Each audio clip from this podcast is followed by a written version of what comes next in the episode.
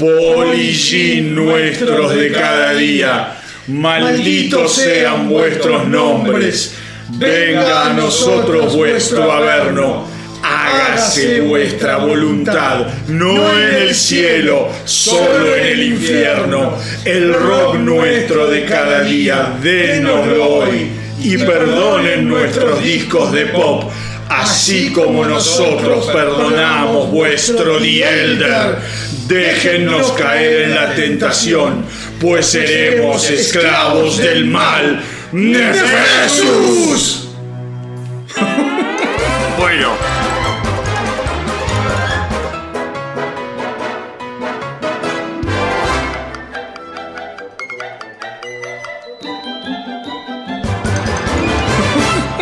Bueno, mis queridos rockeros, mis queridos rockeros, no se asusten.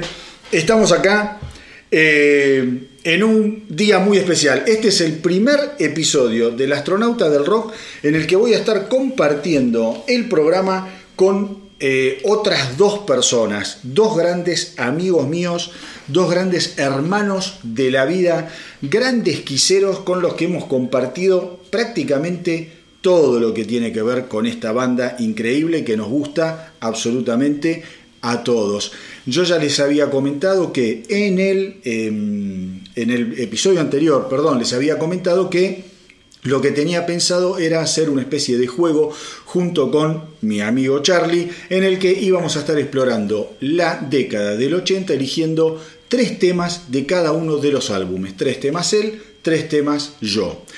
Hasta hoy hasta hoy, todavía, aún hoy antes de empezar a escuchar un poco de música, yo no vi la lista de Charlie, Charlie no vio mi lista, va a ser absolutamente sorpresivo, habrá coincidencias y eh, también habrá diferencias, pero en la semana eh, el profesor Marcelo Foliari, con el que eh, ustedes ya me habrán visto y escuchado haciendo los Hablemos de Rock, que es otro gran hermano de la Horda Quisera, me pidió participar en este episodio para hacer una especie de, desempate o de opinión, de tercera opinión, de tercera opinión, para definir algunas cosas y ponerle un poco más de picante y de alegría a todo lo que va a ser este episodio especial que realmente, realmente espero que lo disfruten. Va a estar buenísimo, nos vamos a divertir un montón y vamos a escuchar obviamente música no sé si decir de primera porque fue una década bastante difícil para Kiss, pero dentro de lo que fue la década del 80 tiene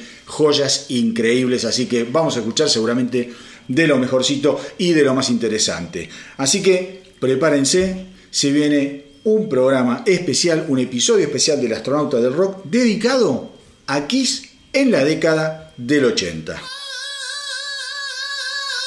Y bueno, ahora sí, formalmente ya vamos a las presentaciones, así eh, vamos avanzando en lo que es este episodio súper especial de Kiss para la década del 80. ¿Cómo estás Charlie, amigo y hermano?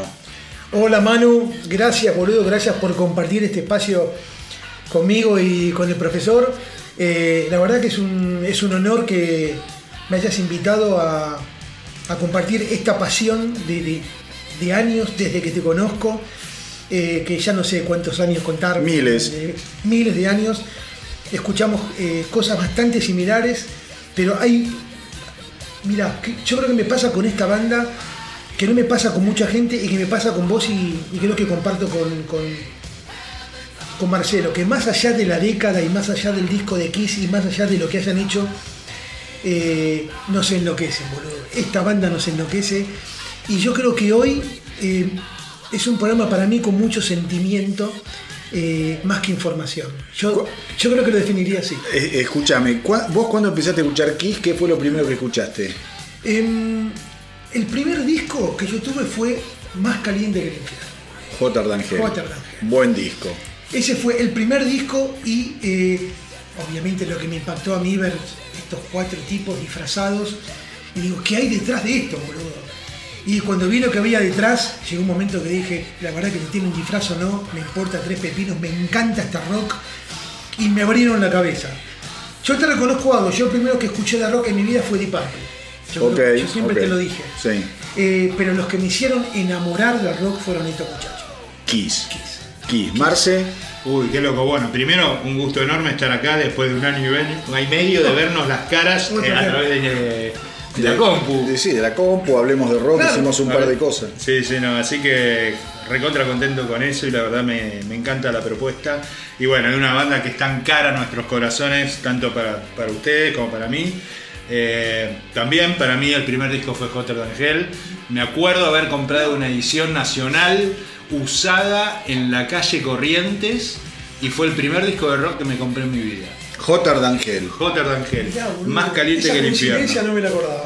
Sí, y a partir de ahí, bueno, nada, mis viejos se tuvieron que bancar, que empapelar al cuar- los cua- el cuarto, mi cuarto de póster de Kiss, de todas las revistas importadas de la época. Hecho no menor, porque era la única forma de conseguir información. ¿no? ¿Cuá- ¿Cuántas veces se pusieron frente al espejo escuchando Kiss y haciendo que tocaban la guitarra o el bajo o algo? ¿Alguna vez lo hicieron? Yo lo hice toda mi vida. Creo que hoy todavía lo hago. Cientos, cientos. Cientos de veces. Sí. Cientos. sí. Yo me acuerdo cuando vivíamos eh, eh, ahí en Libertador, yo agarraba los cubiertos, boludo. A ver, quería imitar la pista de Chris arriba de una banquita. Sí. Eh, y estos tipos me inspiraron todo, boludo. La verdad que les debo eh, salidas con ustedes, eh, épocas memoriosas. O sea, si me pongo a contar anécdotas, se nos va el programa a la mierda. No, no, pero no importa, Pero, un poquito un eh, repaso. porque yo, yo te cuento, yo el primer disco de Kiss, lo primero que escuché fue Rock and Roll All Night, un simple en Mar del Sí. Plata. Me voló la cabeza, me encantó, obviamente.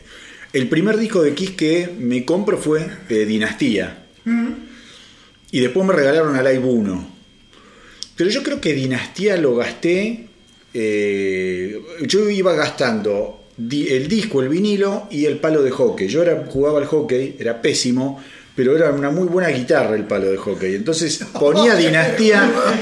Ponía Dinastía y a tocar el, el- el palo de hockey. Y, y el personaje favorito mío, vos ya sabés cuál es. Sí. Mi, mi personaje es Gene Simon. El tuyo, claro. Marce, El personaje mío siempre fue Simon. Simon también. No, no, bueno, eh, yo tengo una fascinación con Stanley, que es, es- ya es, es una cuestión de todo sentido, boludo. Amo, eh, o sea, Stanley es Kiss, es todo. Yo te voy a tirar otra anécdota. Yo cuando iba al colegio secundario, a ese colegio que íbamos juntos y vos estabas un ¿Eh? año a Charlie más adelantado que yo, nosotros nos conocimos a través de un amigo en común porque yo tenía mi carpeta del secundario forrada de fotos de Kiss.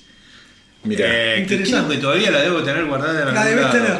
La debo tener guardada. Y a partir de ahí me acuerdo con ese amigo en común, el Tano, ¿sí? El Tano. El Empezamos Tano. a hablar, qué sé yo, de esto y de lo otro, y ahí nos hicimos amigos. Pero bueno, fíjate, y estamos hablando 1009, yo te estoy diciendo 81 por ahí, no sé, una. Una vida. Una vida atrás. Era raro, boludo. 81, 80, ya 81. estábamos enloquecidos con Kiss. Sí, sí, sí. Bueno, lo que es década del 70 es indiscutible de No. Kiss. No se discute, no se toca, no se mancilla. No, eso está. No, no se mancilla ni arenales, nada, no Nada, se le puede nada. decir absolutamente nada. puedes discutir algún tema de un disco. Un hooligan. Pero tiene seis, los 6, 7 primeros discos de Kiss. Tremendo. No, Los seis primeros. Tal cual, el tema de amor de Kiss, esas boludeces, Boludeces. Kissing Time, pero bueno, nada, es, un- es prácticamente un Todo es. un 10. Himnos. Un 10, pero Pero. pero llegó la década del 80. La década del 80. Una década maldita para un montón de bandas. Hubo un montón que se adaptaron. Sí. Hubo otros que no. Yo creo que Kiss fue de las que sí pudo adaptarse. Con altibajos y con cosas. ¿eh? Un- Cambios en la banda. cambios en la banda, cambios de estilos musicales, una persecución eh, por la, la fama, eh, que yo la admiro, la fama y Sí. estar siempre, a, eh, digamos, en, la tapa de los diarios, de las revistas. Y, Y crisis entre ellos, mano. ¿eh? Hoy lo venía hablando yo con Marcelo. Crisis entre Bueno, no adelantemos, vamos, vamos. No adelantemos. Ya la vamos a ir hablando. Pero bueno, recordemos, el último álbum de la década del 70 fue Dynasty, así ya nos vamos metiendo en la lógica del episodio. Un álbum controvertido que a mí me encanta, la Me verdad, encanta, me me encanta. encanta Dynasty. Me encanta Me discutir encanta. Dynasty a esta altura, I was made for loving you. Me Escuchame encanta. una cosa. Además, la gente no sabe muchas veces que I was made for loving you, ok, eh, a Paul Stanley se le ocurre la idea cuando está en el estudio 54 en Nueva York. Pero el estudio 54, lejos de ser un reducto concheto y de gente que bailaba a lo John Travolta, era el reviente puro y duro de Nueva York. Totalmente. Donde se mezclaban aspiracionales de músicos, músicos consagrados, actores, directores, toda la creme de la creme con la gente común.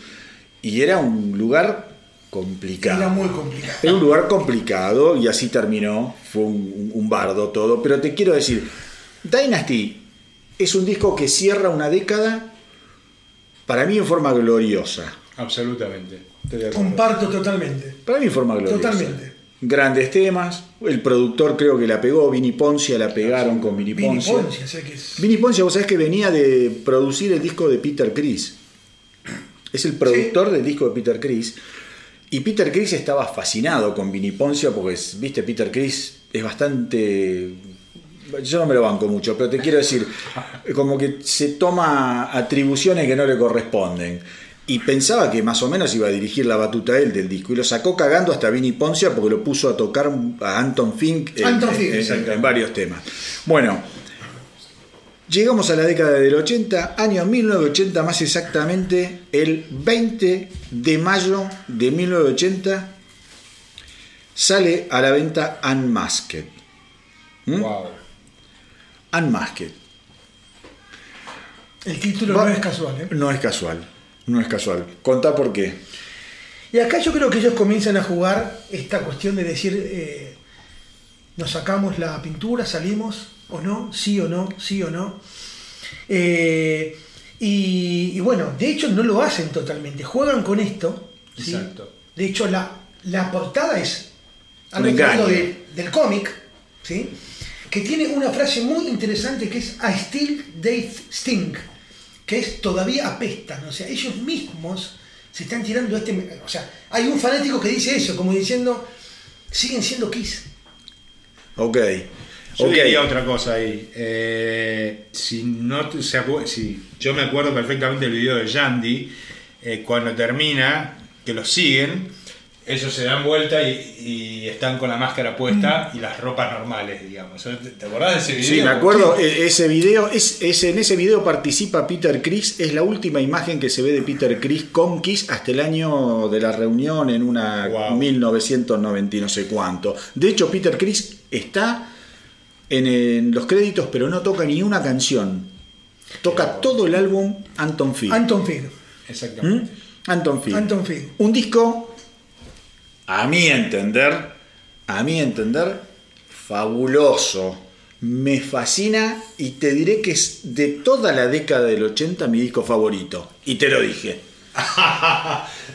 Yo lo tiro entre, dos o- entre los dos o tres favoritos que tengo de, ese- de esa década. Pero sí, tal vez diría que es mi segundo favorito. ¿Tu segundo Bueno, favorito? Sí, de la década del 80. ya vamos a llegar al favorito de él. Bueno, ¿a vos qué te parece Charlie? Eh, Unmasked. Sí, eh, sí, sí, podía. Yo lo pongo quizás un- en un tercer lugar. Opa. Bueno, bueno. Ok, está producido nuevamente por Vini Poncia. Y empieza el desafío. Vamos, vos vam- vamos a escuchar cuál fue tu primera canción que elegiste. A ver, ahí vamos. A ver cuál es la canción que elegiste vos. Una de las canciones. Tres canciones. Después va una Bien. mía. La primera que yo elegí de No digas nada, poné la música. es esta.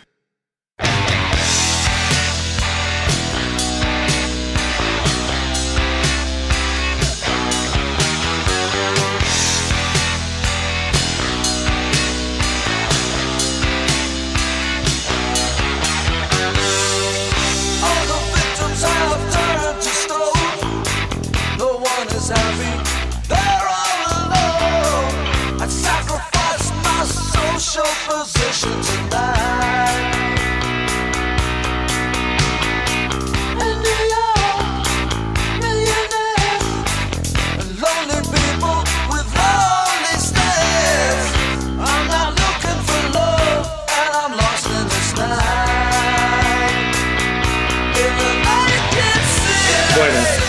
primer coincidencia, temazo. Tremendo infernal. tema, pero tremendo. tema. Infernal, infernal esa canción. Tremendo tema. Infernal, Naked City. No decís, es pop, es rock. es, Es es, buena. un- es un muy buen tema. Es un muy buen tema. Yo voy a decir algo. Sí. Es el, para mí el mejor tema de toda la discografía de John Simmons. A mi criterio. Si alguien Bueno. pregunta, si alguien dice cómo toca ese bajista, escuchar la línea de bajo que tiene ese tema Es espectacular. es de lo mejor que he escuchado. Espectacular. Naked City. Bueno, coincidencia Alcoyana Alcoyana, vos sabés que además que acá en Argentina, en el mundo fue un fracaso, excepto en lo que fue Australia, Sí, algunos países de Europa. En Europa. Argentina fue número uno. Fue número uno. Bueno, vamos a mi tema. Vamos a a uno de mis temas. Obviamente, eh, ya este está compartido, con lo cual Pasémoslo. voy a pasar al mío.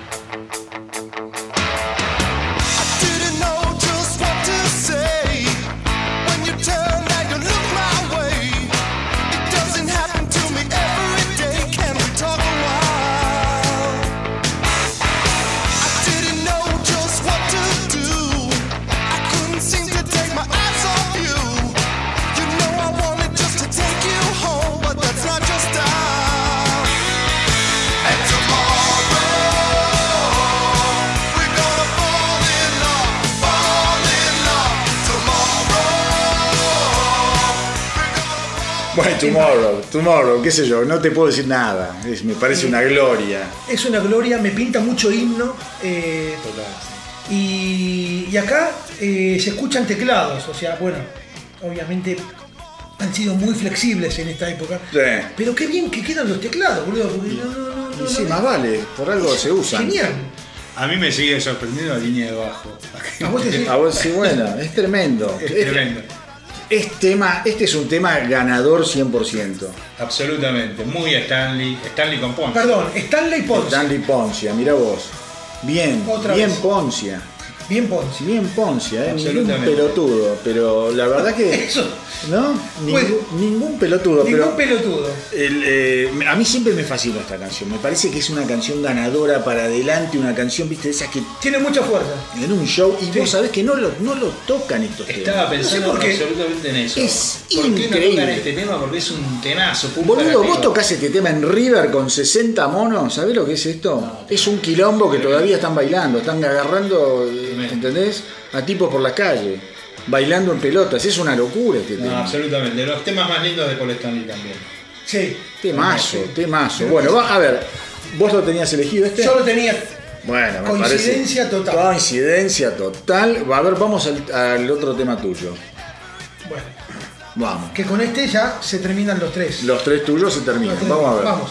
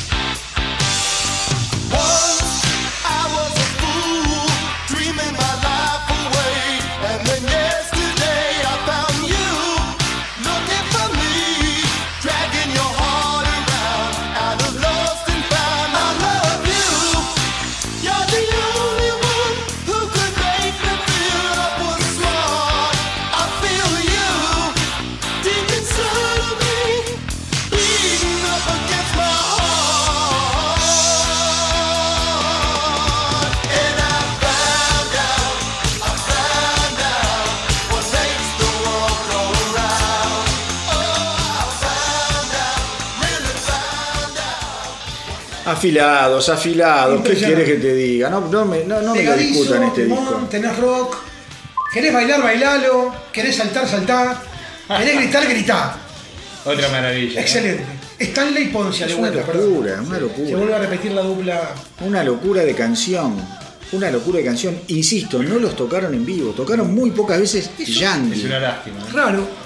Es un disco maldito, al pedo. Al pedo. Es un gran disco de Kiss. Hay mucho, ojo, también hay mucho quisero afectado que dice no, van más, que es una, como si vos, hay teclados, pero se lo toman a mal, es popero, no es música de Kiss. Pero que, escuchame una cosa, No, musicalmente es Es una ridículo. musicalmente. Sí, es, a ver, Hermoso. Es ridículo, es como la gente que escucha Genesis eh, con Peter Gabriel y dice, no, con Phil Collins no lo escucho. Bueno, sos un pelotudo porque te estás perdiendo, porque con Phil Collins no empezó haciendo mama. No, obvio que no. ¿Entendés? Empezó seis años antes. no, no, por eso. eh, es más, me costó la selección de tres.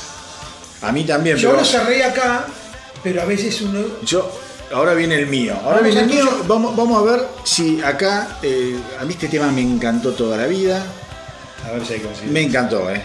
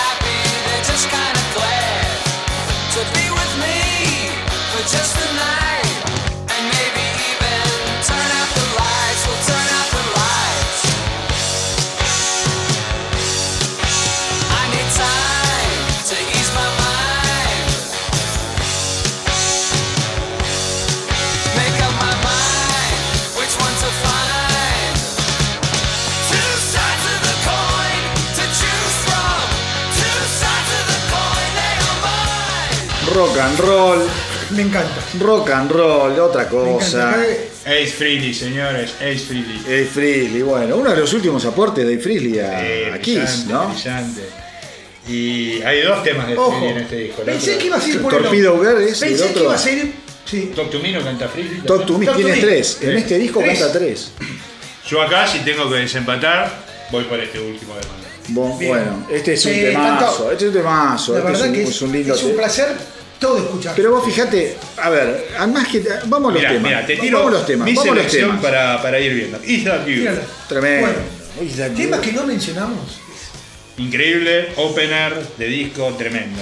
Shandy, ah, para mí es una balada increíble. Tremenda. Sí, yo la tenía como cuarto tema. Bien. Bueno. Talk to Me.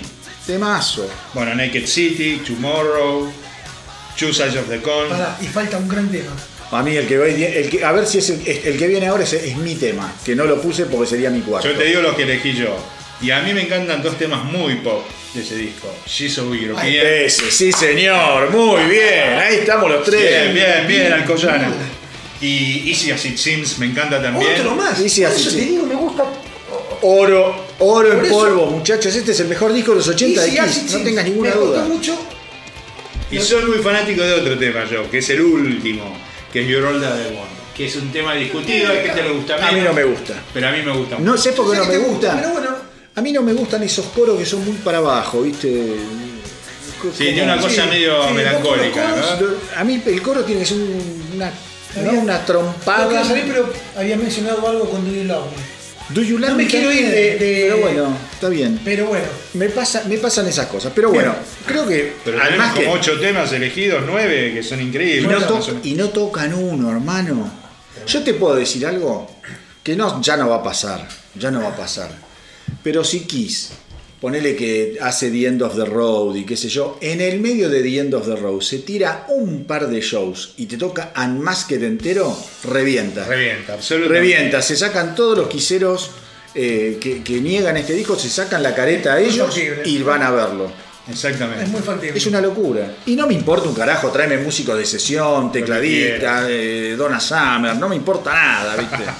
Qué bestia de disco, por. Una bestialidad de disco. Bueno, Algo muy breve, una, si todo lo que quieras, hoy es, una es- pequeña cosita. es libre todo esto. En la gira de Unmasked en Europa, gran parte del tiempo la banda soporte fue Maiden. Y el Oh, primer cantante, Danny Wilcock, era un tipo que le gustaba cantar corriendo y tirar sangre en el escenario, escupirla. Yo digo esto porque no es un detalle. Eddie surge un poco de esta idea maquiavélica que tenía Wilcock y, de- y que después la toma Harris, de esta teatralización que hacía Kiss.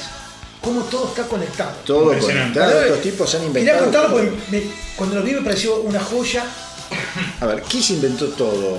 inventó el. eh, Digo, o lo llevó al, al- al- Digamos que Alice Cooper, me van a decir, estaba antes y ellos querían ser. Ya esa historia la sabemos. Deja de hacer frío con el vaso porque te voy a matar. Sí, sé. Eh, el, el- ¿Cómo se llama? Alice Cooper. Ellos querían ser cuatro Alice Cooper. Siempre más Exacto. grandes, quiero más, más impresionantes. Sí. La verdad espectacular. Bueno, Bien. un minuto de silencio para mí, ¿no? Porque viene mi álbum menos valorado, no solo en los 80, sino en toda la carrera de Kiss. Y te voy a decir algo, no elegí ningún tema de este álbum. Uh, No, no, no, no, no, no, no, no, no, no va, no va conmigo, no va. Es un disco que no lo trago, nunca me gustó, me lo compré sí. y a los pocos días se lo regalé a mi primo. ¿En serio? Sí, me parece una cagada, una cosa, un disco horrible, pero a mí- es mi opinión, se editó el 10 de noviembre de 1981. Es un álbum conceptual, estamos hablando de The Elder. El productor es Bob Ezrin, ser Sí. al que aborrezco Sí. con Kiss, porque Destroyer lo destrozó, insisto, es un disco a mí que tampoco me, me gusta demasiado. Lo ablandó, con este disco hizo un desastre. La idea de Kiss era hacer un disco rockero, que después lo harían con Creatures, pero esa idea la, la- la descartaron. Por eso fue gran parte el quilombo que tuvo con Frizzly finalmente, después Sí. de The Elder. Eh, porque se les ocurrió otra vez decir, bueno, eh, no tuvimos el éxito que teníamos con Unmasked, ¿qué podemos hacer? Si volvemos al rock ya lo hicimos, vamos a algo diferente. Un poco el mismo planteo que hicieron después de Alive 1 cuando contratan por primera vez a Bob Ezrin. ¿Mm? Pero bueno, es mi opinión, a mí Bob Ezrin no me gusta y con Revenge hizo un trabajo que, bueno, eh, tiene grandes canciones Revenge. A ver, Charlie. quedamos callados, Charlie. Yo voy a rescatar, eh, a ver, yo tengo la saga de tres temas, pero voy a rescatar uno de esos tres, Ah, porque eh, la letra de ese tema es casi semi-biográfica de Gene Simmons. a ver, Es A el ver. siguiente. vamos.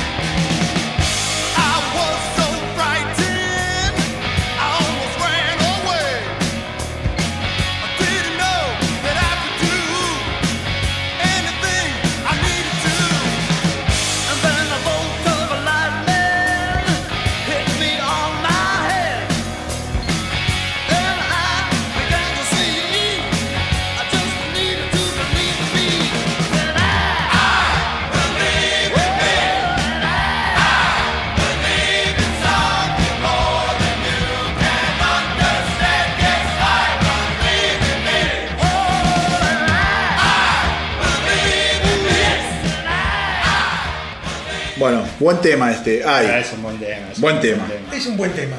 buen tema. Buen tema. Admito que este es bueno. Pero paso. Yo paso de Bueno. The Elder, es una cuestión de principio. Eh, ¿Qué más tenés? puesto Mr. Blackwell, como para mencionar. Ponelo, ponelo. Si vos elegiste, ponelo. Hacete Pero- cargo, vamos.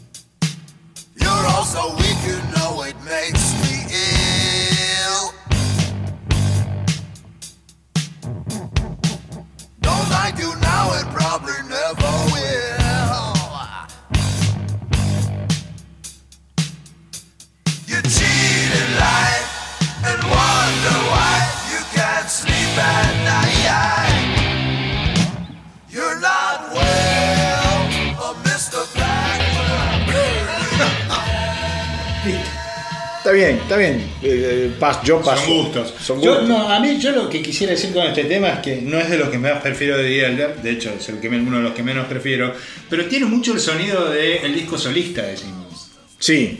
¿No? Tiene, tiene mucho de la onda de. Sí, que a mí es un disco que no, No me gusta había- particularmente, no es un disco que me gusta. A mí me gusta el de Freely y me gusta el de Stanley. Eh, A mí me gusta Voy mucho el de ahí. Simmons y lo tengo muy escuchado el solista de Simmons. Pero es mucho la onda de ese disco, ¿no? bueno, pensar que esto iba a ser una saga de tres discos. The Elder, Realmente. No lo sabía. Sí, sí, sí. Dios me libre. Iban a hacer tres discos. Cuando sacaron este dijeron, vamos por otro lado. Gracias a Dios. Eh, pero bueno. No hay más. No humor por acá. No hay, no hay más. Bueno, está bien. Eh, Yo podría agregar. Yo, ¿a yo elegí. ¿Cuál podés agregar? Hay, Cuatro temas elegí yo. Cuatro temas de The Elder. Bueno, uno fue Sai. A mí me gusta mucho un tema que se llama Only You. para Only You, yo cumplí la consigna, bajé los tres. Era el otro que tenía. Ajá. Pero Es dije- Pero ponelo, pará, canción, ¿podemos es una escucharlo?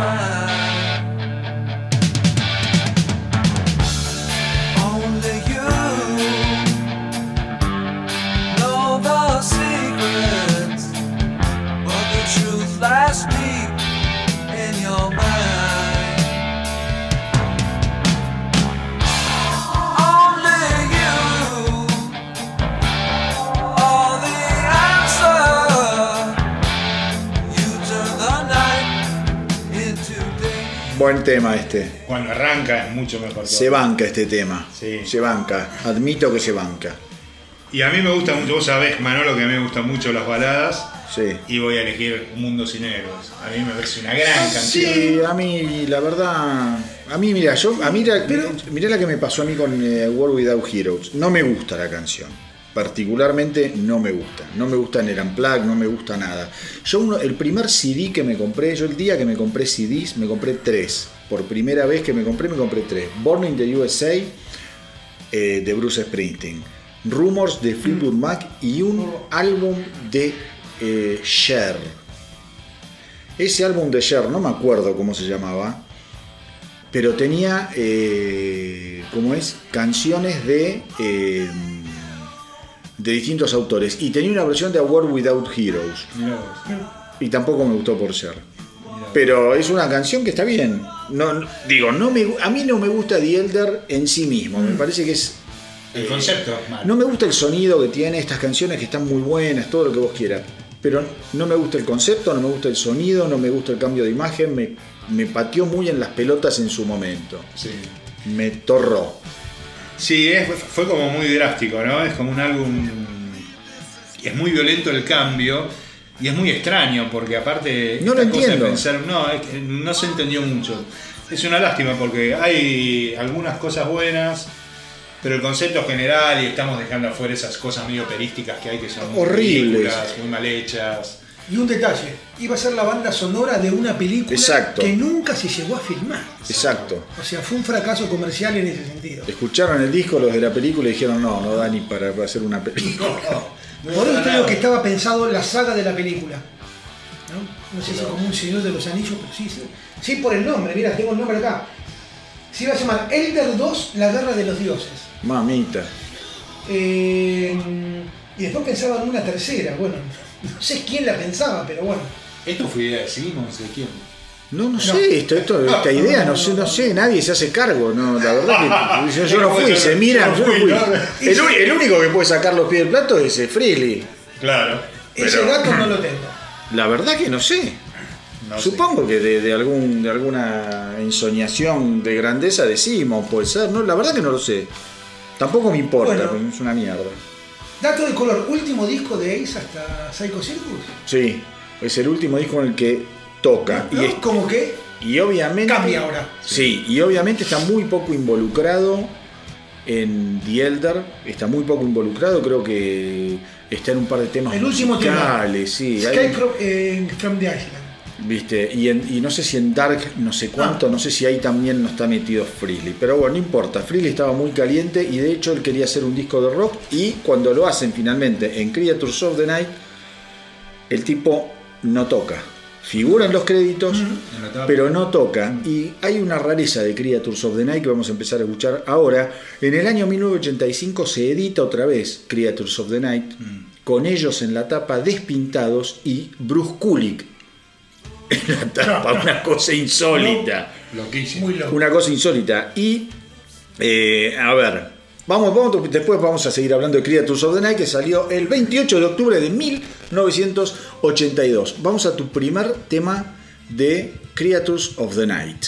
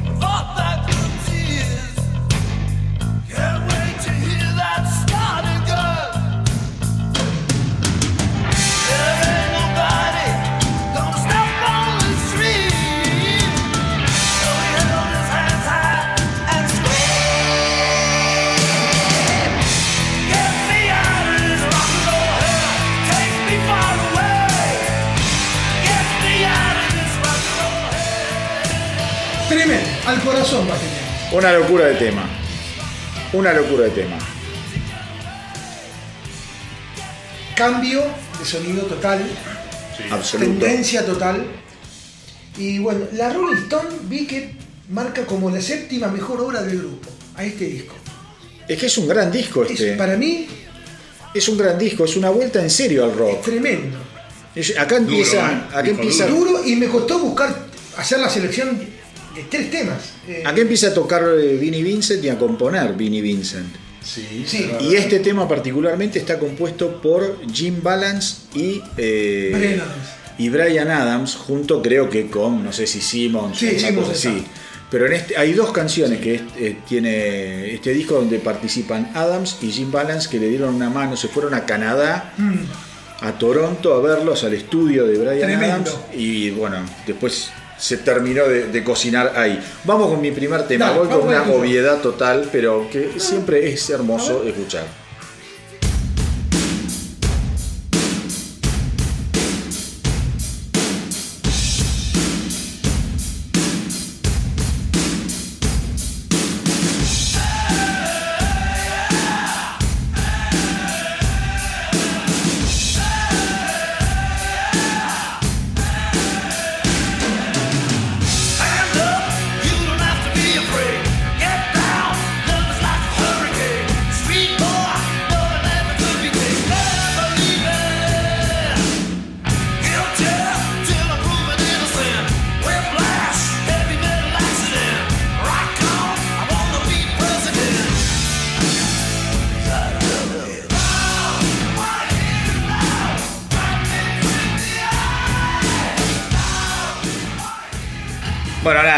Nada, inmortal. Eh, I Love It Loud, una obviedad de mi parte, pero son esos temas que no pueden faltar. Una obviedad decirte que está compartido. Y bueno, me, encanta. A ver, Olvídate. Mira, yo este, este tema, este tema, viste que hay temas que te marcan cosas. A mí este tema me marcó gran parte del viaje de egresados. Mirá vos. Eh, que lo hice años después el viaje de egresado, pero no sé por qué nos habíamos emputecido con Creatures of the Night, lo habíamos como redescubierto. Y era todo el tiempo I love it loud, I love it loud, todo el tiempo, todo el tiempo. Temón, temón. Sí, temón. este coincidimos que hasta ahora es un gran disco. Es un gran disco. No tuvo tanto éxito, no logra impulsar No. a Kiss todavía a los primeros puestos como antes. Todavía remaban en dulce de leche. Sí, yo diría que es un gran disco de Simmons, ¿no? Donde acá la figura, fíjate los dos temas que eligieron hasta ahora, son dos temas donde la- la- la- el personaje de Simmons, ¿no? descolla por Sí. sobre los de Stanley, sin duda, ¿no? Sí. Son los que tienen son personalidad mucho más fuerte. Sí, este es un disco netamente de Simmons. Totalmente.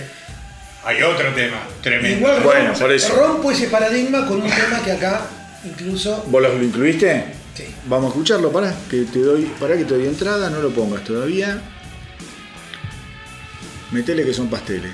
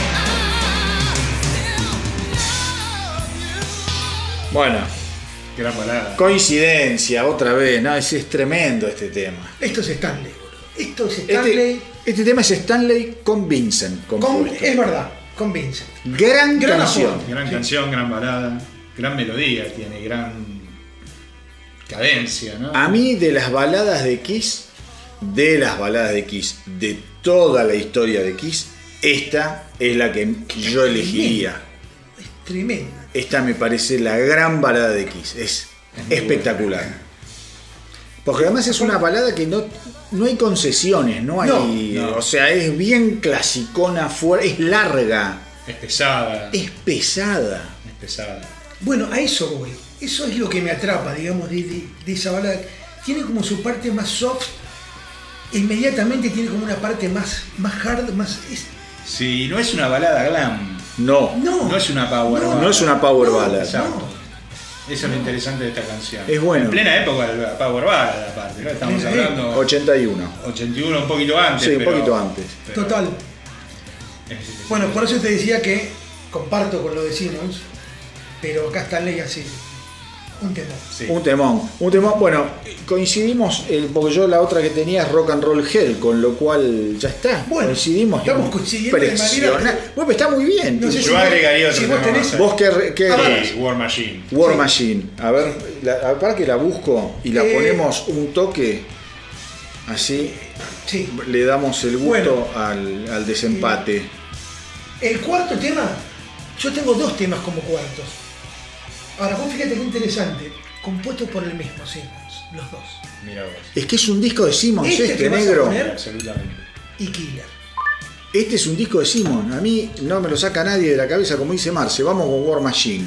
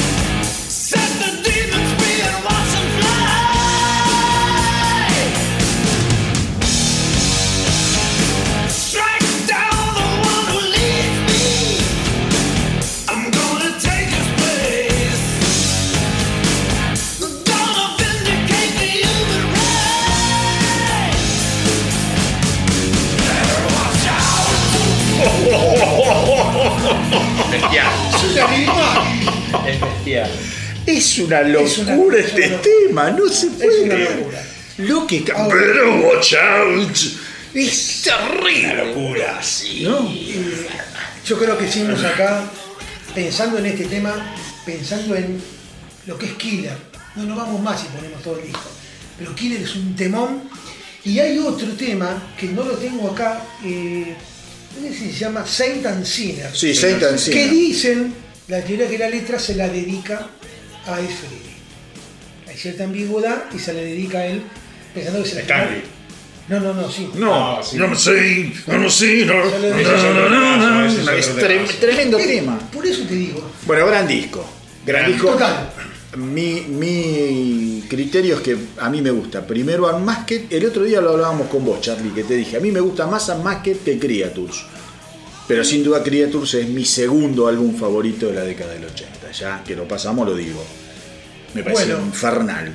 Eh, Lo digo, Creatures es mi, es mi primer disco. Bueno, muy bien. Muy es bien. la vuelta heavy Todavía no llegamos a 29. que, que tanto ansiaba de Kiss, pero bueno. Bárbaro. Bueno, pasemos a otro tema, mejor no hablar de eso. La cama está vacía y fría, decía Calamaro. Y nosotros vamos a pasar ahora a Lick It Up. El onceavo álbum de Kiss, editado el 23 de septiembre de 1983. Y bueno, a ver, hablen un poco ustedes del disco. Cosas del disco, a ver, ¿qué, pueden recordar? Yo recuerdo la conferencia de prensa que la pasaron por todos lados cuando ellos se sacan, se sacan la máscara y ahí estaba Vinnie Vincent también, estaba Eric Carr, ¿no? Eh, es como fue muy loco, es la primera vez y el video de Liquid Up, cuando ellos ya aparecen, los enfocan las botas y va subiendo la, la, la cámara hasta mostrarle las caras despintadas. Todo el Claro. mundo se quedaba con la boca abierta, ¿viste? Se le caía la mandíbula, la gente decía, wow, mirá estos tipos. es verdad. Ese es el gran recuerdo que tengo de ese día. Es verdad, los ti- el video arranca que ellos vienen con las botas caminando Exacto. y va levantando Totalmente. la cámara. Yo me había olvidado el comienzo de. Sí, sí, sí, es increíble. Bueno, ese efecto de sorpresa que te va generando de ansiedad. Bueno, me pasó lo mismo, es el primer disco, o sea, esto es Unmasked, digamos, Unmasked, o sea, Verdaderamente Unmasked. ¿No? Sería. Sí. Claro, esto es Unmasked. Esto es Unmasked. Absolutamente, ¿no? Em, y más allá del nombre del disco, mi primera opción Vamos a escucharla, ¿eh? Cuando vos digas. va por este lado. Vamos.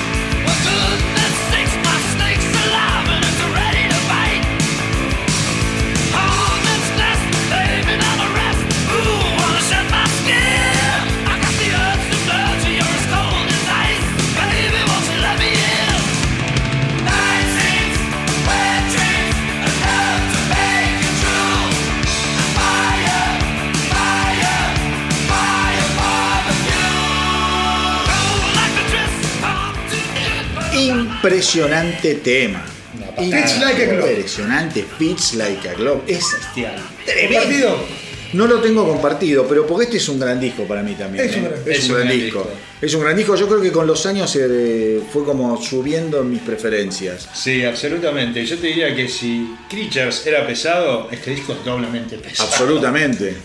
Sí, Absolutamente. mantuvo la línea. Mantuvo la línea. como que Mucho Vincent, mucho, Mucho Vincent, Vincent, un Vincent, un Vincent que es un ser raro, es un raro, pero estaba en llamas en esta época. que compone también, ¿eh? No Sí, por eso, por eso compone, Ah. compone un montón en este Sí, disco. sí, sí. Como- yo voy a la obvia, viste, yo a mí Ah. dame milanesa con papa frita. Sí.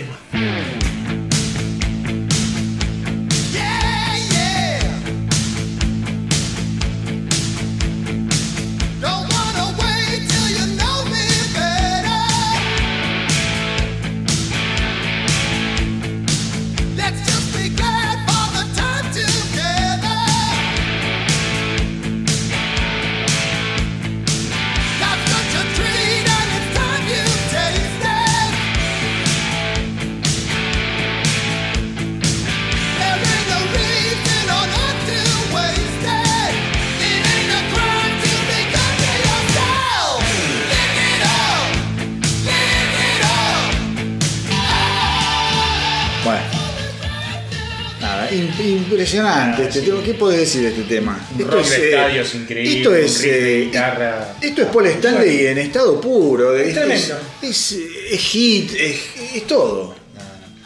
De Ale- hecho, sí. hasta hoy se, todo el mundo conoce esta canción. Este, este tema es como. Este tema está, está a nivel de conocimiento de I Was Made for Loving You. Absolutamente. Este es un temón. La anécdota es que Vinnie Vincent va con este tema a ver a Simmons y le dice, Stanley no está convencido. Lo escucha y dice, andá y convencelo, es un temón. Por lo cual, crédito a Simmons también. Absolutamente. Eh, total, Qué bueno, no sabía eso, ¿eh? total. Eh, no sé por qué motivo no le gustaba, eh, si estaba en una versión más, más melódica todavía, pero Simmons la escuchó y dijo, es un ya, es más, Es un hitazo es de el tema entrada. del disco. sí, no, no, es un Bueno, hitazo. este, este álbum llega a disco de oro, cosa que no pasaba desde Unmasked. Así que. Buen dato, no lo tenías.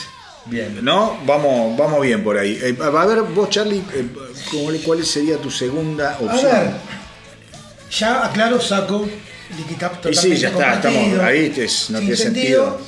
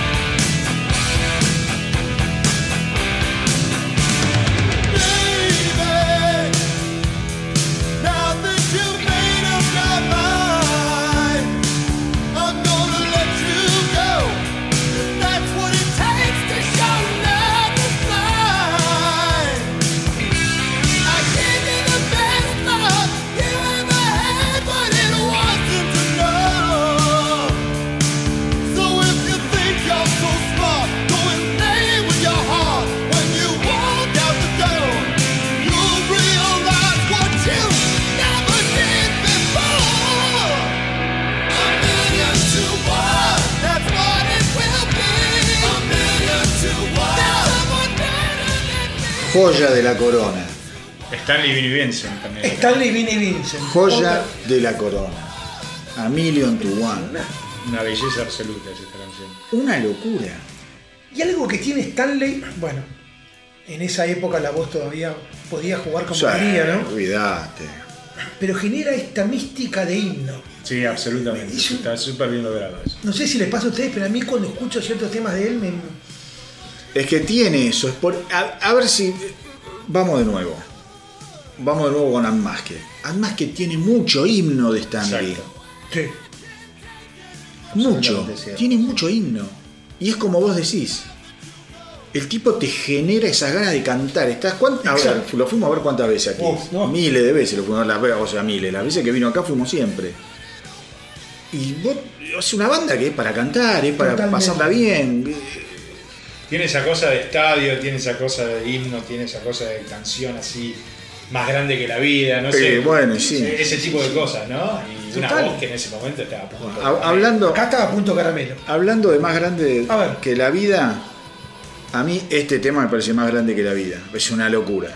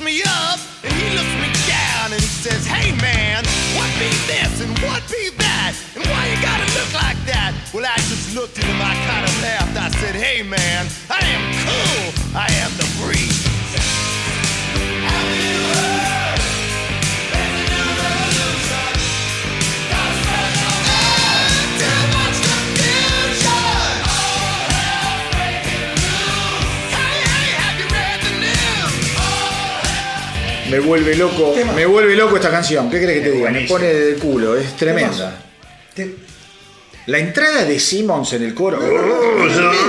Tremendo. Y esa onda de Stanley, o sea, eh, te está hablando, está cantando, te está seduciendo, ¿Cómo te se- está todo, eso, boludo. eso tiene un nombre, Swagger, ¿cómo se llama cuando No hacen así? no. Eso lo hacía muy bien eh, David Lee Roth, Exactamente. Bueno, sí, sí, sí, sí. el rey, Sí, sí, sí. para hacer ese tipo de, Ah, de, de, ¿cómo se llama? De, medio cantás y Medio medio hablar. hablar. Claro. Es tremendo. Te entra, boludo, por todas partes. No, Qué es un, es un temazo. este, ¿eh? Qué Y tengo uno más, por lo menos para nombrarlo. No, ¿qué? Si todavía tenés tu tercer tema, pará. Ah, no, perdón. no, lo- no, no llegamos. Yo no llegué al mi No, no, tercer no, no, tema. no. Eh, yo mis tres, porque estaba Lick It Up, Fits Like in Love y Emilio to One. Ah, tres están. tu te- ¿cuál es el otro? A ver. El cuarto que quedó ahí en boxes es ¿Cómo se- Not for Days. Sí, señor, lo tengo. Vamos, todavía lo vamos a poner y se va todo a la mierda.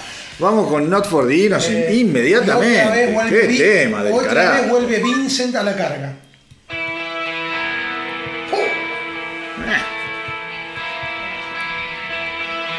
Maestría total.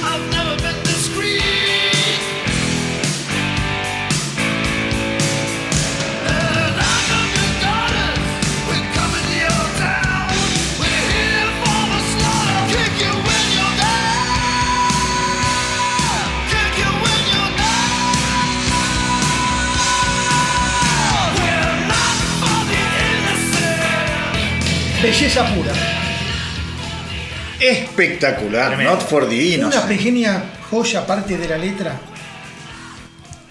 que dice Simmons, encierren a sus hijas Sí. porque Kiss está llegando a la ciudad. Sí. Es la cosa de locos. Look at your daughters. Qué Bueno, lindo. boludo. Ahora, Simmons eh, dicen que ha sido un cogedor serial, No, pero bueno. que era un animal de lo que garchaba, ¿no? Eh, bueno, Ladies Room, boludo. Sí, bueno. No, yo creo que. Sí. Colin. ¿Eso que era? ¿Eh, ¿Dressy to Kill? No. Eh, No, Rock and Roll. no, Rock and Roll. Yo- ellos han sido muy testimoniales, otras bandas también, digo, no, no, no, no es puro de Kiss. Pero creo que Kiss en esa época, esto de manifestar mucho, eh, yo creo, a ver, Doctor Love es serio. Absolutamente. Bueno, pero bueno, ves ahí tenés por qué odio a Bob Esrin. Porque Bob Esrin cuando los agarra para hacer Destroyer les dice basta de hablar de mujeres, de garchar, de Es fiesta. verdad. Hay, hay que empezar a hablar de otras cosas. Sí, ahí le, le Está saca mal. la esencia. ¿Qué sé Le sacó, ¿Viste? sí, Sos mucho eso. O sea, sos productor, pero el tipo quiere ser productor, quiere componer, está, tiene nueve temas en siete componer, te haces una, así te haces una jubilación, ¿viste? Porque. eh, claro. Sí, ahí hubo mucha. Es verdad lo que decís, sí. ¿Viste? En ese sentido, bueno, pero no, no vamos a volver al tema de Bob Esring, porque es un bobo Esring. Eh, eh, bueno, pará, acá coincidimos prácticamente en todo. Pero Eh, discaso este, ¿eh? Una bestia, una bestia No. líquida. La verdad Una animalada líquida. Líquida, bueno, eh, como les dije, fue bien recibido. Eh, ah, pará que acá hay unas anécdotas fenomenales. Dale, Eh, dale. Vinnie Vincent se agranda mucho en esta época, porque sabe el input que está dando. Nunca firman contrato con él. Eso lo empieza a calentar y a resentir a Vinnie Vincent. Y cuando finaliza la gira de Europa, el tipo pega el portazo y se las toma. Visto en la obligación de hacer la gira americana, Kiss lo vuelve a contratar porque no conseguían otro violero en el poco tiempo que tenían entre una, una pierna de la gira y la otra. Claro. Entonces Vinnie Vincent vuelve, pero vuelve caliente. Y dicen que Paul Stanley le tenía cronometrados los solos de guitarra. Poner en tal canción el solo son dos minutos. Y el hijo de puta de Vincent se lo hacía de cinco minutos. Y llegó a hacerle solos de ocho minutos. Claro, de ocho minutos. Y dicen que un- un- después de un show, no sé dónde, se cagaron a trompadas en los camerinos que los tuvo que Eric Carr y, y Coso y Stanley Simmons los separaron. Sí, sí, sí. Historia Qué dato, boludo. Ahora, Vincent después de esto casi desaparece. Se ¿no? convirtió en No mi supe. tía. Se convirtió en mi tía, boludo. Las últimas fotos de, Me perdió. de Vincent es una señora de Filadelfia. No sé. Tomando té, no sé Sí, suspende shows. eh, Viste, anuncia shows, viste, anuncia. Vuelvo, vuelvo, vuelvo, vuelvo, vuelvo y no vuelve nunca. Qué. Eh, Qué pena, aparte. Qué pena. Un tipo No, súper. muy buen aporte. dotado. Muy buen co-compositor de temas que hemos estado escuchando recién. Pero sí, mi viejo, un gran guitarrista y compositor. Bueno, después venimos al año 1984. El álbum número 12, 7 de septiembre, Animalize. Áspero. Áspero. La palabra que me viene así a la lengua es áspero. Áspero Comparto. total. Viene el violero St. Nuevas John. guitarras.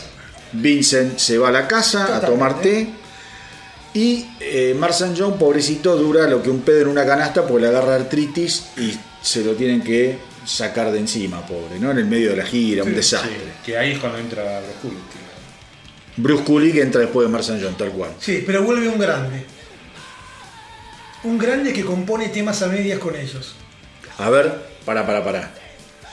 Eh, ¿De qué disco me estás hablando? Tírame uno. Animalize. No, ya sé, pero que compone de- desde cuándo. ¿En qué disco compuso No, anteriormente? estuvo en grandes éxitos. Desmond Child. El ¿puede más ser? grande. Sí, no, sí. Desmond Child. Desmond Child. Y sí, El más grande. sí.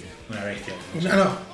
Bueno, Desmond Child, a ver, Desmond Child, Desmond Child. Diane Warren, son esos tipos que están escondidos en los discos de Bon Jovi, de Exacto, no es. Kiss, es lo que contribuyó a Kiss y lo que contribuyó con, bueno, lo que hizo con Bon Jovi. Bueno. Se ha hecho su disco solista que- Lo tengo, lo tengo, tengo el no CD. escuché. Sí, no, es, decente, lo que pasa que bueno, es, es esos discos de mierda de los Sí. 90 que no sabías qué era, viste, Sí, sí, sí, si era sí, rock, si era soul, si era balada. Claro, sí, ¿Qué hace? Viste, bueno, yo tengo cada disco, tengo un CD de Neil Secada, boludo. Yo tengo, tengo cualquier cosa. Yo si llego a abrir, sí, yo si te- llego a abrir mi discografía, eh, Aparece una caja de sorpresas. no, no, no, no, no, creo que soy apaleado por la multitud. bueno, Animalize. eh, a mí es un disco que mucho no me gusta. Creo que yo no vi turista. Vamos a empezar con. Si tenés algo que decir, decirlo Una ahora. anécdota ya. Por supuesto. Crisis Stanley Simmons. Acá comienza una gran crisis Gran crisis. ellos. Sí, señor. Simmons, su carrera de actor, creído. Ajá. ¿sí? Llegaba cuando quería, hacía lo que quería. Y es la anécdota que yo te conté. Llega un momento que los para Stanley y dice, para, así no. Contala, contala, contala. Así no.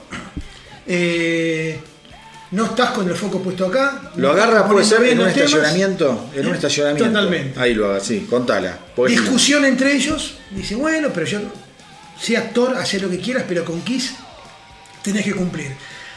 La anécdota que yo leí es que al otro día Simmons, para limar un poco esa discusión con Stanley, le regala un Porsche.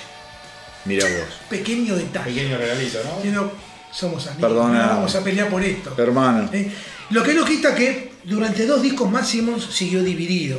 O sea, su vida estaba totalmente Sí, dividida. Simmons estaba metido en la producción de otras bandas. Totalmente. De hecho, estaba Sí. produciendo una banda donde Sí. tocaba, creo que Bruce Kulick. No, Tommy Tyler, no me Tommy acuerdo. Tyler. que- Tommy Tyler. Ahí está, que bueno. Black and Blue era la Ahí está. Eh, ¿Cómo se llama? Black and Black Blue. and Blue. Sacaron disco, todo eso, Tiene un ¿no? par de discos que no es malo. Sí, sí, sí, No, de ahí viene. Tiger, de ahí viene Tiger, ¿no? Bueno, bueno, ahí viene Tyler. Pero por eso te digo, todo se conecta. Vamos a la primera canción de eh, Animalize que elegiste vos, Charlie. Eh, no, hay, no hay chance. metele sin. No hay chance.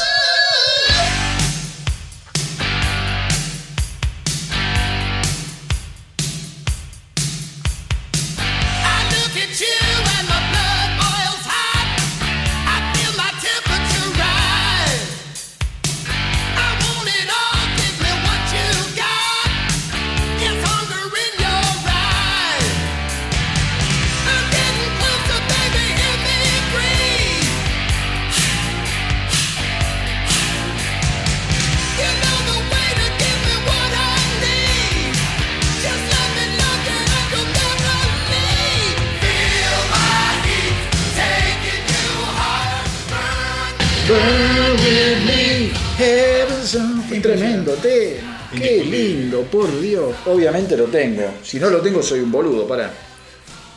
Acá está así. Stanley Child. Stanley Child. Y tal vez uno ¡Qué de los dupla! cinco mejores temas de Kiss de los 80. Este, ¿no? Sí, pero sí. no te podría decir grande. Hitazo, No te podría decir No que sé no. si es de los mejores, hitazo. Además es un clásico en vivo todavía. Sí, no te podría decir que no. El Sí, otro día, tocando. en el programa anterior del, del astronauta, lo puse Sí. eh, la grabación que están sacando del 2001, creo, Mm. que son eh, En vivo. un recital en Japón, Sí, en, en Tokio. Tokio. Y el tipo la sigue tocando y a la mierda. ¿viste? Es un tema súper vigente. Bueno, vamos a mi primer A ver. selección, bueno, a mi única selección, porque yo de este, de este disco elegí dos. Por eso te dije Bien. áspero. Ah, pero. Es un disco áspero.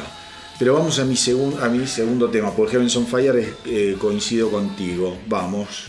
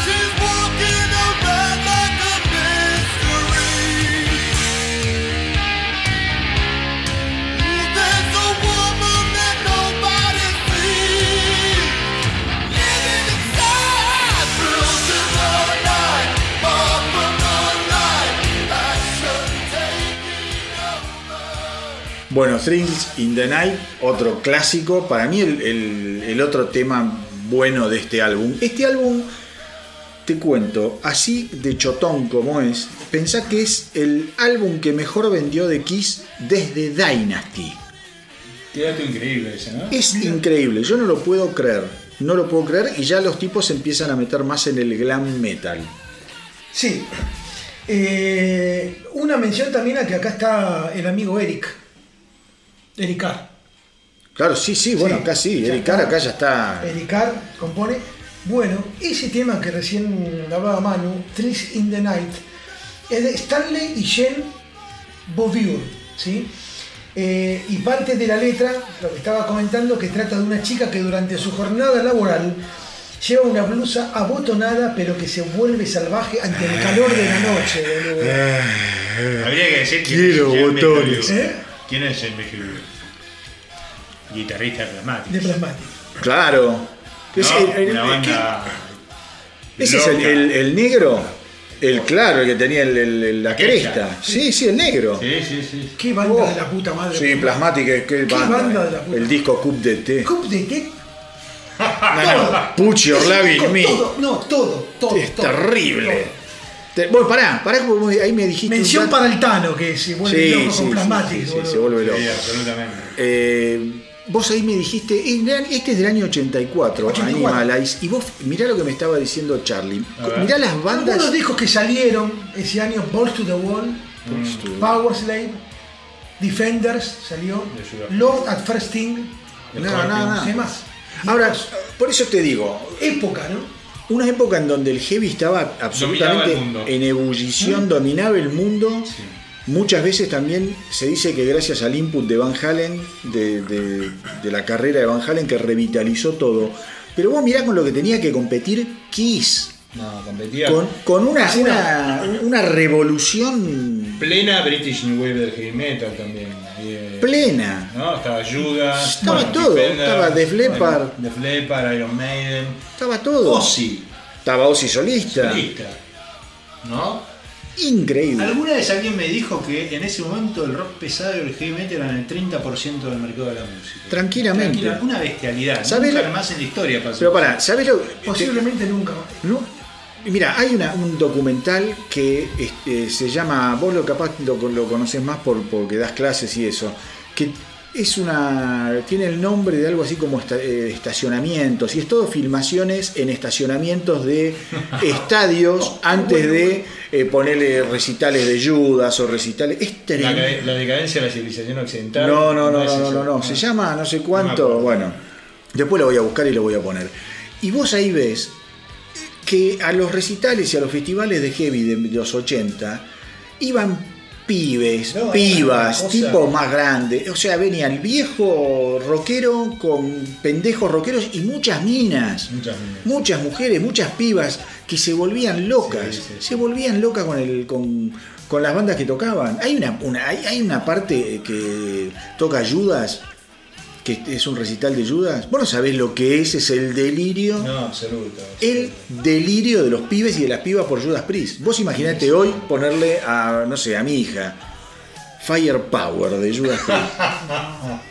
No engancha, no engancha. No, era una época absolutamente metálica, absolutamente dominada por, Bueno. Vos dijiste, Metallica, empezaba el trash a venir Empezaba con una potencia. ¿Vos pensás que en dos años más, Master of Puppet, que es del 85 o del por ahí, 86? sí, sí, sí. Bueno, estás ahí. No, es increíble. Quiet Riot, que estaba Dokken. en- Bueno, Bon. Jovi, escúchame, Bon Jovi, todo, sea, era todo, todo, todo música de rock pesado. escucha, está lleno de esas bandas, es increíble. Qué Y época, en el medio tratando de buscar. Motley, Y pará, Kiss, Motley. Bueno, Mira lo que estamos hablando. y qué es con Animales. Por eso, la opción que tengo ahora, que es mi tercer tema. Ahora, sí, pero para, Animalize, ¿habrá vendido porque a la gente le pareció bueno o habrá vendido porque tenía un par de canciones y agarró el impulso del, del heavy, del glam y de todo eso que ya la gente compraba Puede cualquier ser. cosa? Yo creo que vendió principalmente por Heavens on por Fire. Heavens on Fire, seguro. Sin Ah. duda. Y ojo, no es, es un disco que tiene dos, tres temas muy pesadones también. ¿no? A eso Tal iba vez ahora. una, A una eso elección iba tuya ahora. venga por ahí. Vamos a ver, vamos a ver acá el amigo, el Que amigo quizás Charlie. sorprenda quién lo compone. Por lo menos a mí me sorprendió cuando lo vi. Primero A ver. escuchemos, después decilo, ¿eh?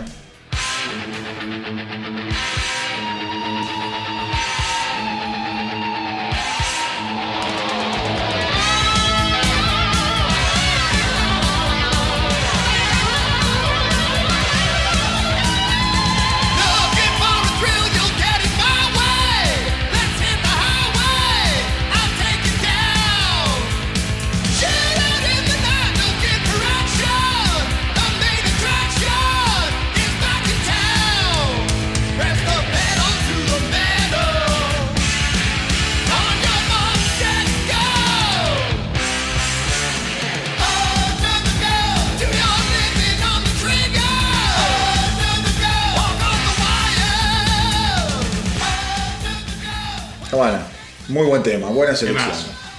Tremendo. Y acá hay otros temas Es de más. Stanley. Y es de Stanley. vuelta Child. Sí, sí, sí. Y Este- ¿Acá de- está Child? Sí. ¿Desmond Child? Stanley, Child y Eric Carr. Wow, Guapa. qué bárbaro. Tiene varios temas pesadones este, ¿eh? Tiene uno que se llama Burn Beach Burn. Burn, Sí. sí, sí. Quémate, perra, quémate. Y después tiene otra vez I Had Enough Into the Fire, que es otro temazo. Uno más denso que es Lonely the Hunter. Sí, Ojo, es ese, ese, disco- ese, ese Lonely de Hunter podría estar en una... A mí es un disco, insisto, a mí es un disco que me costó muchísimo. Mirá que para hacer... En el momento que salió no me gustó para nada.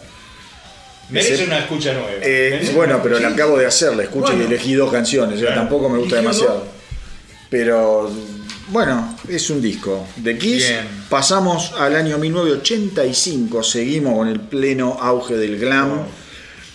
Y sale Asylum, álbum número 13, 16 de septiembre de 1985. Y este es oficialmente el primer álbum que graban con Bruce Kulick. Y nos ponemos de pie y un aplauso. Yo me pongo de pie. La verdad. Que Bruce Kulick es un fenómeno. No sé a ustedes cómo les cae, pero a mí me. Gran tipo. No lo conozco. Gran, no lo conozco, pero he visto grandes entrevistas de Aún, él. aún. Un tipo muy abierto, sabe mucho de negocio. Y creo que voy a decir algo. No sé si no fue el mejor guitarrista que tuvo Kiss. Probablemente. Probablemente. Y si no fue el mejor, está. Entre los Obviamente dos. el corazón está con El Freely. corazón, todo, ¿quién no lo tiene con Ace? Pero Kulik es un tipo que le agregó mucho aquí. Sí. Mucho, mucho. Que, a ver, eh, le agregó mucho, para mí le agregó mucho de, como decís vos, como guitarrista, pero no le agregó mucho como compositor. Puede ser. Yo creo que como compositor no es un gran compositor. No, no. Ahora está tocando en The Guess Who. Sí. Yo lo sigo en Instagram y cada tanto hace como pequeñas, no, no sé si digo clínicas, pero dice, bueno, mira, agarra temas de Kiss y te muestra cómo, Sí. cómo se tocan y es muy piola, muy macanudo como decís vos el tipo, Sí, parece sí, sí. Un, un ser de luz. Es Yo- un ser de luz. Hay parte de ser de luz porque lo que hay que darle a, a es la virtud de la paciencia, boludo. Porque dice que para ensayar las canciones se encontraba con Stan y dice, bueno, ¿cuándo tocamos? Mañana. Se encontraba con Simons y le decían, no, yo mañana no vengo. Claro. Voy a venir el miércoles. Y era así, era una locura. Y a Simmons este álbum le importó un pito, no le importó nada. Vamos con tu, Estaba en primer, otra cosa. con tu primer canción de eh, Eh, Asylum. Bueno, tengo que poner esta,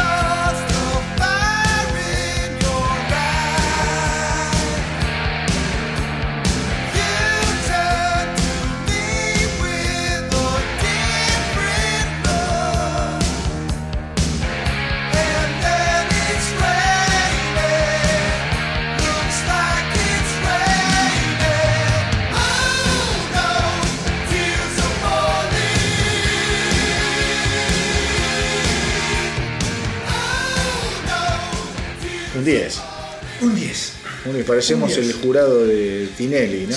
Sacamos el Bueno. cartelito. Stan le dice que este tema es de una ruptura de él con una novia de él. Y que se basó en un tema, en el riff, en un tema de Eurythmics. Tiro como dato. Ah, mira vos. Que un día estaban pasando por MTV. El tema se llama But I Lie to You. Y parecido, Eh, hay que decirlo. Si lo escuchás, a mí me gustó. Después está la genialidad de él, de, de todo, ¿no? De cómo lo instrumentó. Bueno, Así coincidencia, coincidencia total. Acá es bien, no hay chances. Entonces, profesor, usted diga. Es un, es tema pasa. ineludible, es un tema absolutamente obvio, pero maravilloso por donde se lo mire. Y ahora vamos a, a mi, a mi selección, a mi primera selección, eh, que es otra obviedad.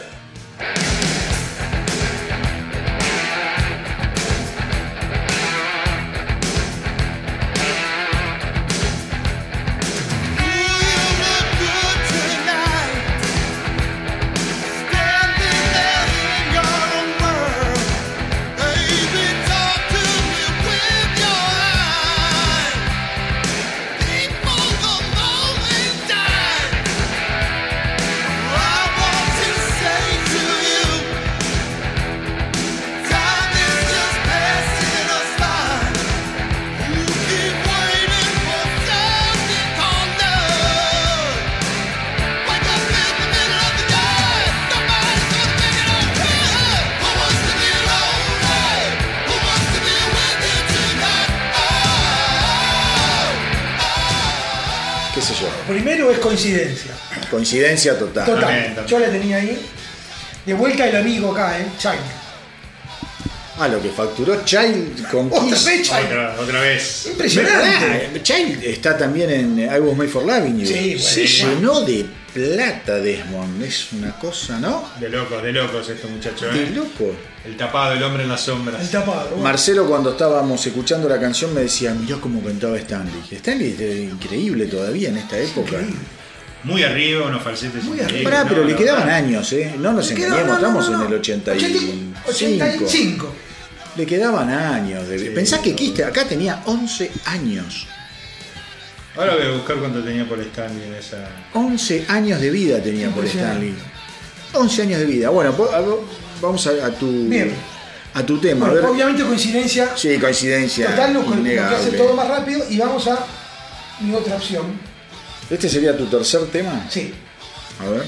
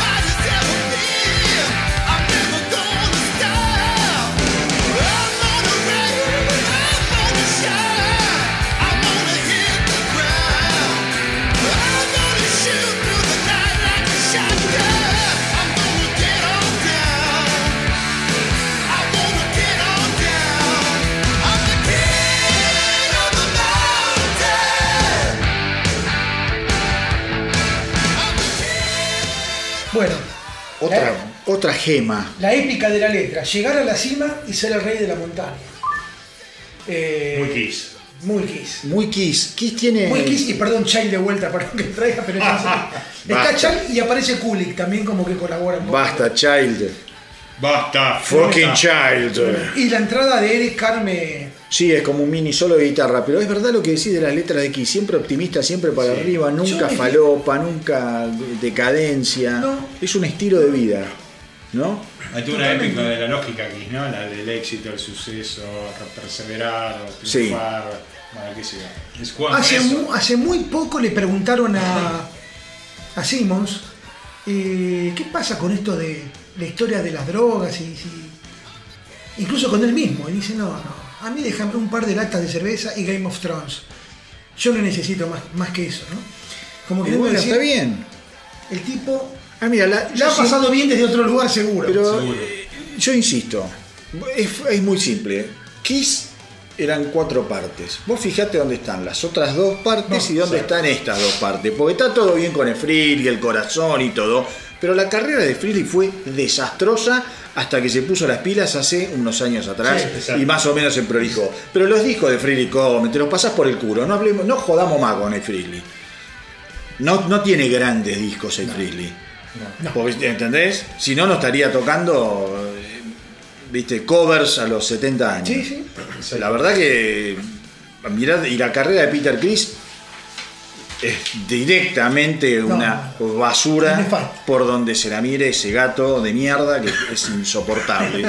Toda la vida me pareció un mala onda, un desagradecido, lo puso Dios ahí. Debería estar Sí. agradecido toda, toda su vida y estar ya sabes que haciéndole qué, un poquito a uno y un poquito al otro. Gracias Paul, gracias Jim, me vuelvo a arrodillar. Gracias Paul, gracias Jim, subite la bragueta. Bueno, eh, ¿qué- a mí, ah, mi Ah, tercer vos, tema te de eh, Asylum. Vamos a mi tercer A tema de Asylum. Tema raro, ¿eh? Tema raro que Dale. me gusta mucho.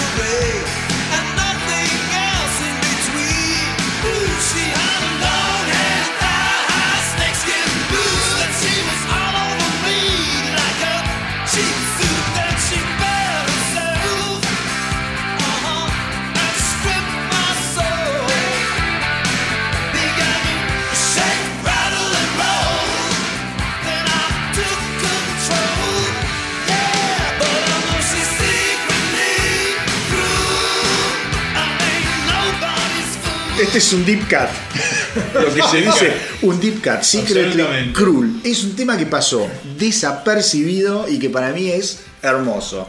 Viene en la onda Simmons, obviamente. Absolutamente. Sí, Sí, sí, sí. La impronta de Simmons. Viene en la onda Simmons. Un tema también que está ahí escondido, no lo conocen demasiado. No. Y son esos temas que vos decís, puta, tampoco los tocan en vivo, no los rescatan nunca.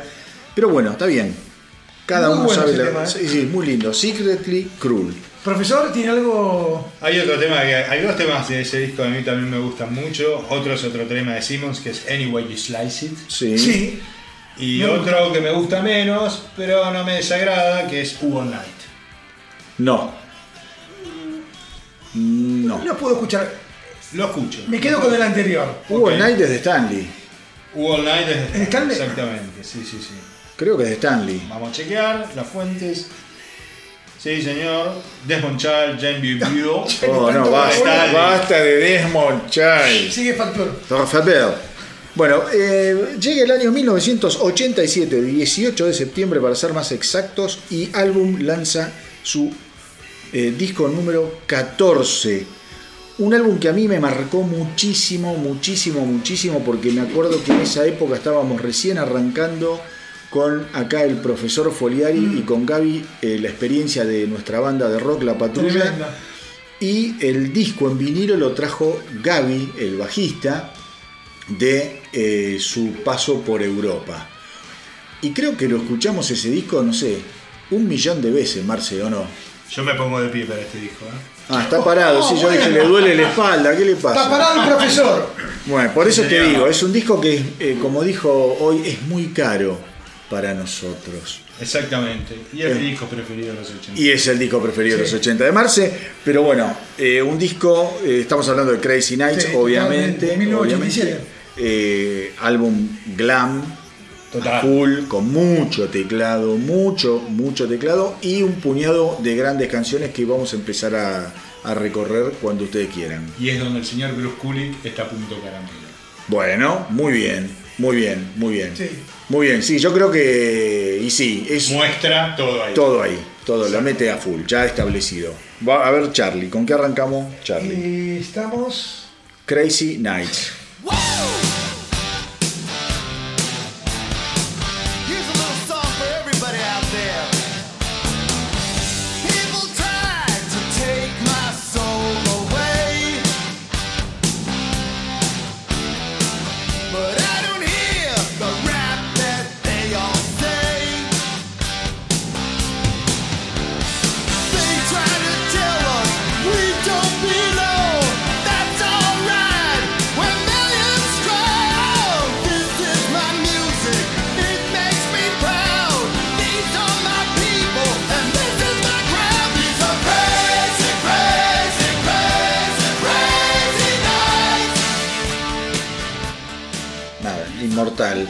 No sé si hay mucho No hay más para decir de este tema. Sí, en realidad Es yo digo genialidad. inmortal, pero es un, eh, es un himno, ¿no? Es un, inmortal. es un himno. Sí, absolutamente. Es un himno. Eh, y comentar que es otro disco que se pone Stanley A la espalda, ¿no? totalmente. Vos sabés que yo este, esta canción no la puse porque Crazy Nights también tiene grandes... Yo sabía que era muy probable que vos la ponías o si no, la íbamos a poner como cuarta opción. O que no, porque no se puede dejar afuera. Me jugué a que vos la pusieras y no me equivoqué. Porque yo creo que Crazy Nights es un disco también muy, muy infravalorado por un montón Comparto, de gente. Comparto. por el sonido y viste y me la soban. Es un disco grande, pero grande en serio. Vamos con mi ver, primera opción de Crazy Nights.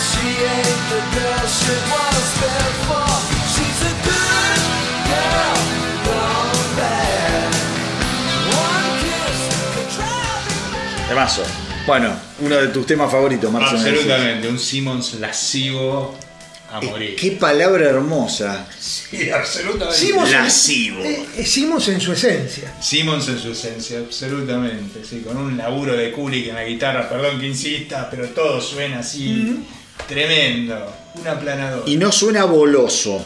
No, No suena boloso. Dentro de lo que es el glam, suena bastante, bastante limpio y rockero este, este tema. Muy buen tema. Acá creo que puede haber algunas divergencias. Voy a ir por un tema que es un poco quizás exótico del disco, pero me encanta. Vamos, Me- metele me a full.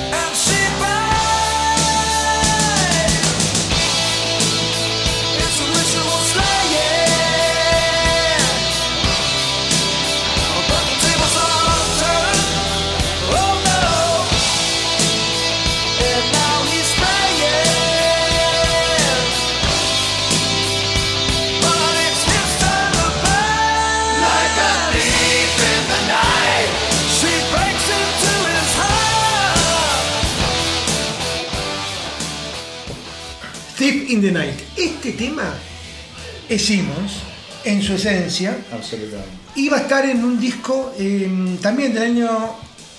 eh, que no sé si está porque no lo, no lo chequeé. En un disco de Wendy Williams. Que se llama Wow, de Wow. 1984. Sí, Porque sí, él la produjo a Wendy Williams. claro. Sí, él la produjo. Lo habían escrito para ese disco y creo que tomaron la versión. Es un temón. Es un temón, bueno, coincidencia conmigo, lo tengo, Thieves in the Night. eh, la verdad que, además, insisto, fíjate que estamos poniendo canciones de un disco donde teóricamente, según los críticos, está invadido por los teclados. No será, no será que hay particularmente una canción que es muy bon jovinesca y que le quedó el mote de que era un disco invadidísimo por los teclados cuando no sé si es necesariamente así. No, yo no creo que sea muy bon joviesca. Me parece que tiene es muy kiss. Pero bueno, es un Una sonido- canción estoy hablando. ¿eh? Estoy hablando de una canción, no, salió, del disco. No, no del salió disco. esa canción. No salió. Creo, que- saber a, creo que saber a dónde vas. Bueno. Es más, yo la tengo, yo tengo una que está, que está seleccionada, pero. Vamos a mi, a mi selección. De, o sea, mi segundo tema va a ser en realidad mi tercero porque Thief in the Night la Claro, coincidimos. Así que vamos, Vamos al con mi opción.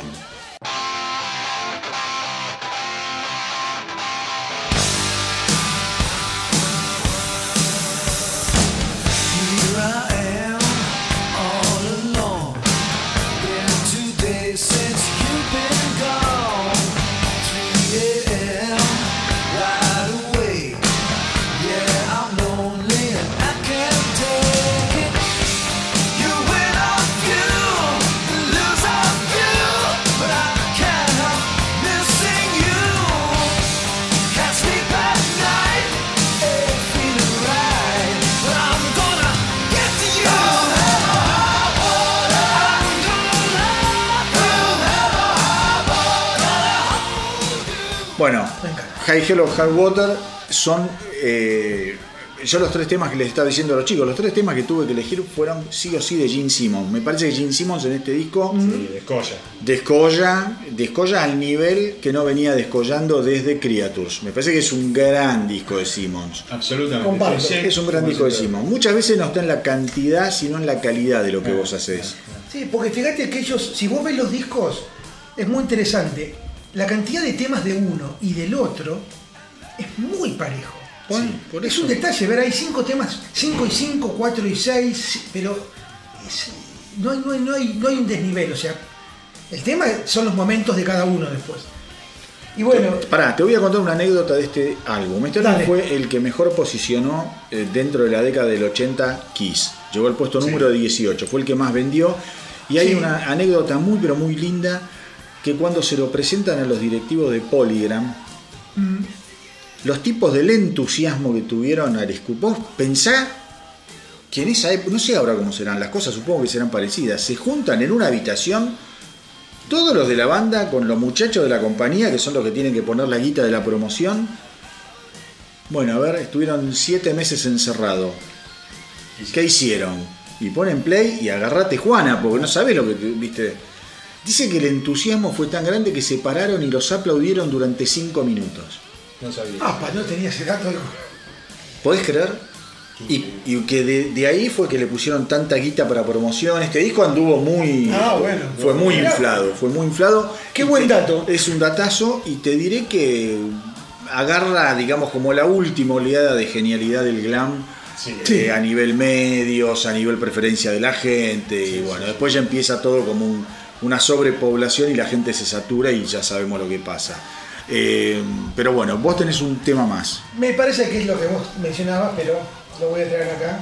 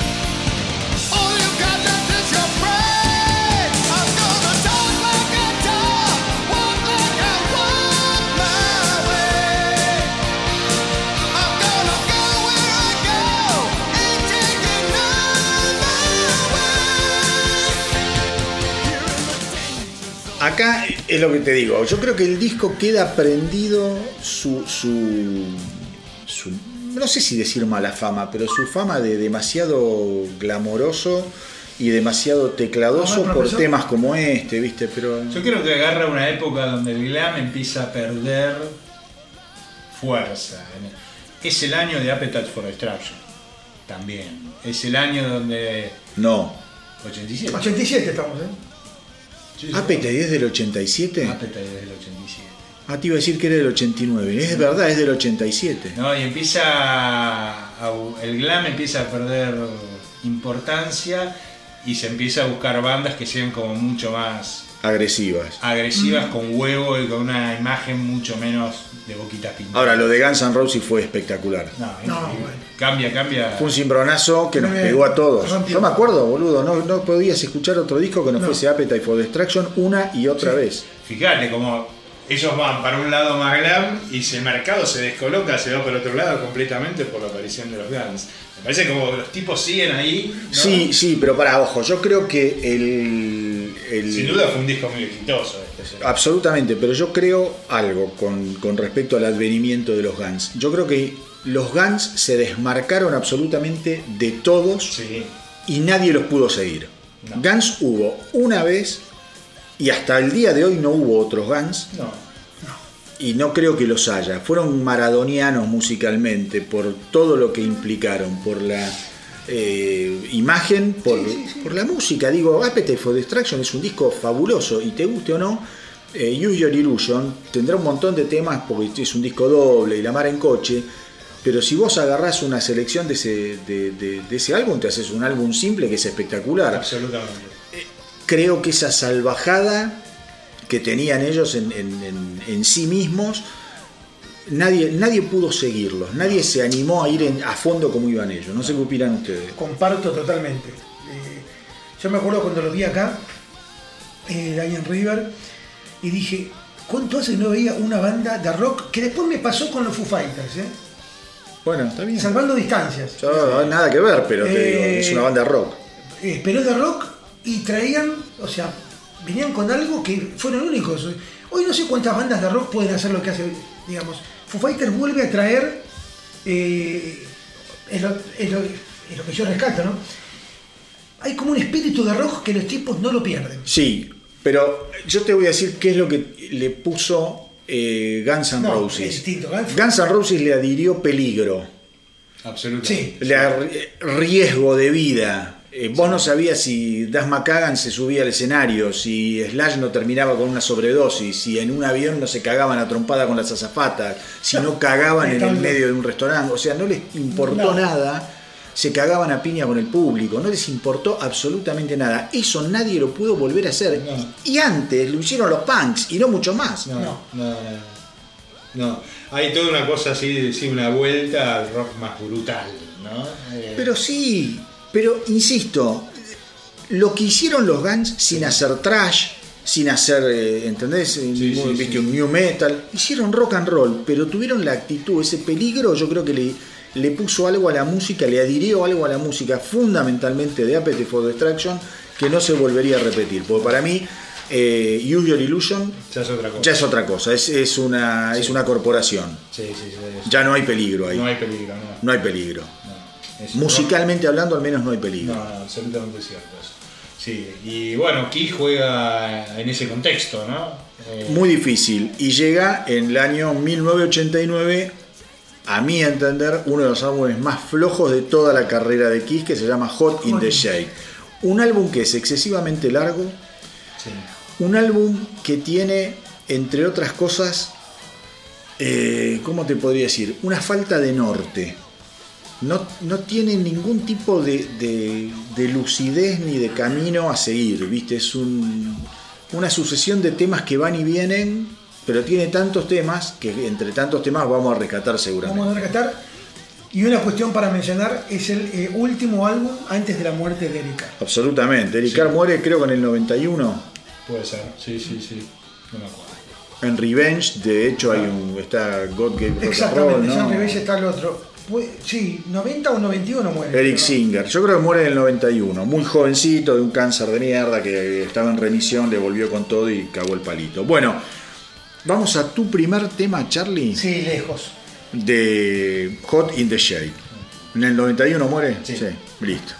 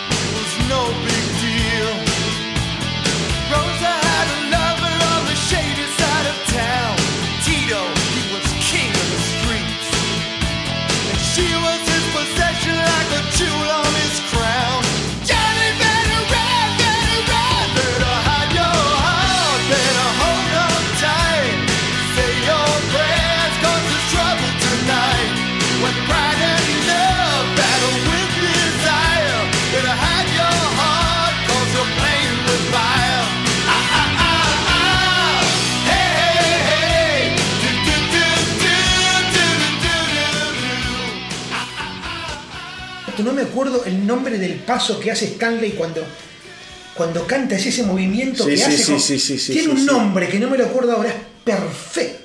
Este tema, este tema, bueno, yo también lo elegí, es un clásico de Kiss, es imborrable, inmortal, y yo te dije, este lo compuso Stanley con quién, y vos qué me dijiste recién. Que no. Este es un tema que se lo vendió Desmond Child y eh, Holy Night. Holy Night. Y estamos acá buscando en vivo Holy Night. Eh, es una. Holy Night es una compositora como Diane Warren. Mm, ponele. eh, estuvo en. En- está, ahora no me acuerdo del grupo, es una morocha, si no me, no me equivoco. Señor, Y- ganado y yo- Grammys, compuso Sí, sí, para sí, Tina. Turner, Pat Benatar, Pat Benatar, Trick, Es un animal, es un animal y fíjate si no fue esposa de Anton Fig o pareja de Ah. Anton Fig y creo que no si no fue también pareja de Paul Stanley, o sea, con una carrera muy importante también eh, en, en su, en su bedroom. Eh, era muy bonita esta, esta mujer. Ahora es una mujer grande, tiene dos hijos. Yo sé bastante de Holy Night porque escuché un reportaje que le, hace, que le hicieron hace unos años en un podcast que yo sigo.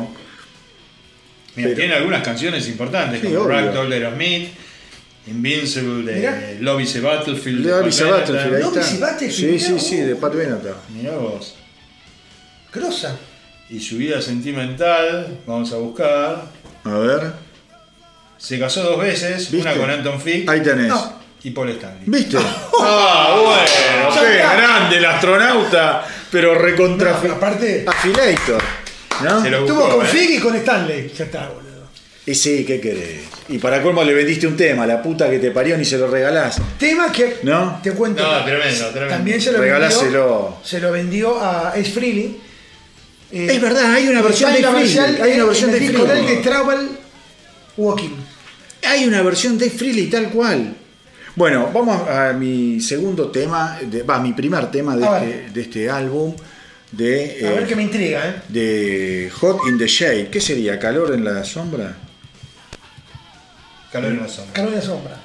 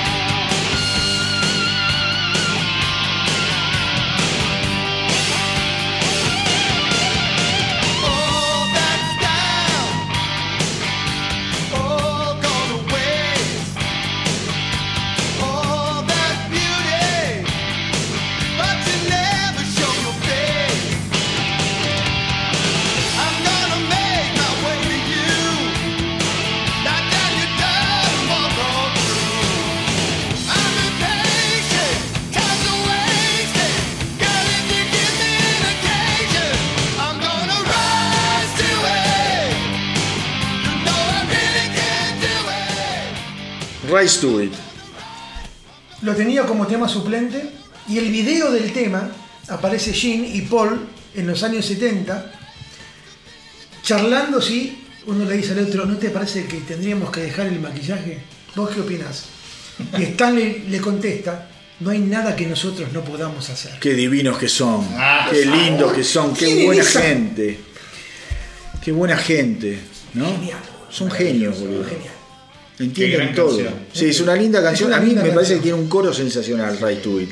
Me parece que es un- un- uno de los buenos temas que tiene Hot in the Shade. Insisto, un álbum que me cuesta eh, un huevo y medio. Va- vamos con vos, Charlie. A ver, ¿qué otro tema elegiste? Ah, a ver, em, me gustó este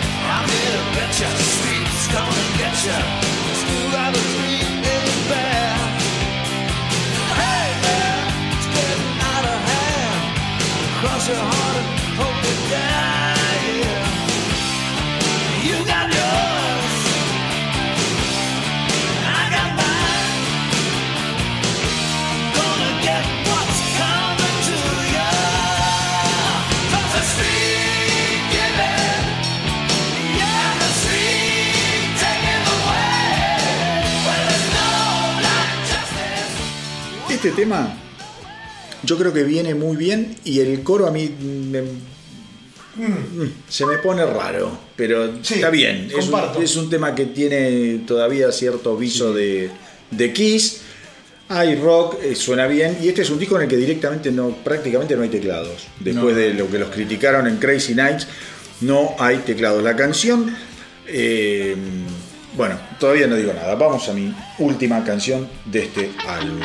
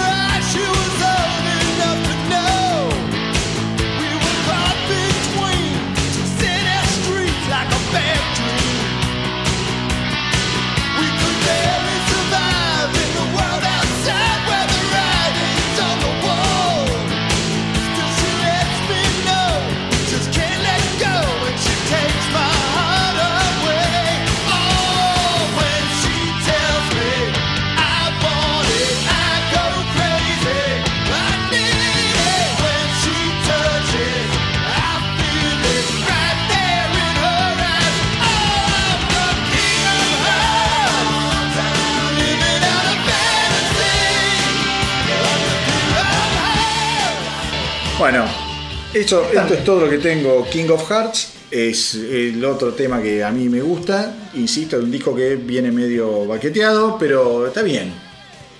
Está bien. Y todavía no pusimos el, gran éxito No. de este álbum. Todavía no lo pusimos. ¿Vos Pero tenés, algún, te voy a vos, tenés, vos tenés algún tema más? No. Yo tengo un, un tema más. No, no, pero tus tres ya los pusiste. No, dos. Ah, ¿vos pusiste dos? Yo puse dos. Ah, porque uno mío coincidía con uno tuyo Exacto. entonces. Bueno, entonces Pero vamos a ir al último. Voy a ver si el tuyo. astronauta, esto es en vivo, totalmente Sí, en vivo, sí. si el astronauta me permite hacer una, una pequeña modificación. Todo lo que quieras. En- voy a dejar ese éxito famoso y voy a ir a otro tema que eh, no lo tengo acá si, eh, si lo podés poner que se llama Cadillac Dreams, Eso es Simmons, si no me equivoco. ¿No? sin ninguna duda. ¿No? Estamos con Hot in the Shade. Busca, vamos a buscar Hot in the Shade. Acá está. Eh, eh, eh, eh, Cadillac Dreams. Sí, sí, sí, acá lo tengo. Sí, acá estamos. Ese. ¿Vamos con este? ¿Estás, ese, seguro? Sí.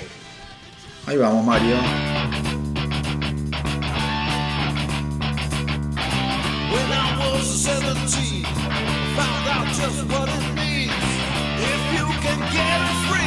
just think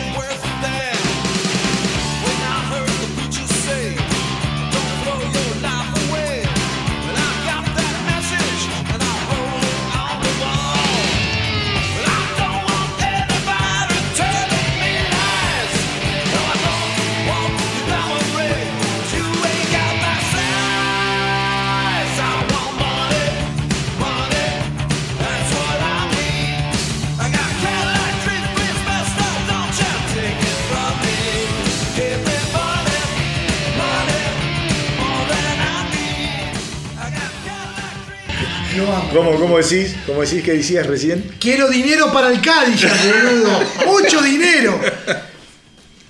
Estas son las pequeñas cosas que Esto en, Cuba no se escucha. No, boludo. ¿Qué te iba a decir? Ya se escuchará algún día. Ya se ¿Eh? escuchará, sí, qué sé yo, no sé. Eh, problema de los cubanos, la verdad. ¿Puedo elegir una canción acá? Sí, obvio, por supuesto. Vamos a un tema que a mí me fascina de Simmons. Pone un poquito nada más.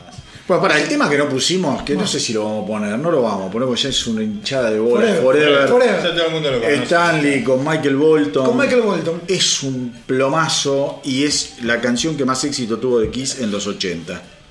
Llegó al puesto número 8 de la Billboard. O sea, es un plomazo para nosotros tres. Sí. Por eso nosotros estamos acá. A mí me encanta. Por eso nosotros estamos acá en una cocina haciendo este papelón y ellos están en, eh, en sus mansiones en Beverly No, me gusta, no, no, pero A mí no me gusta. hay otras baladas que me gustan más, eh, Bien.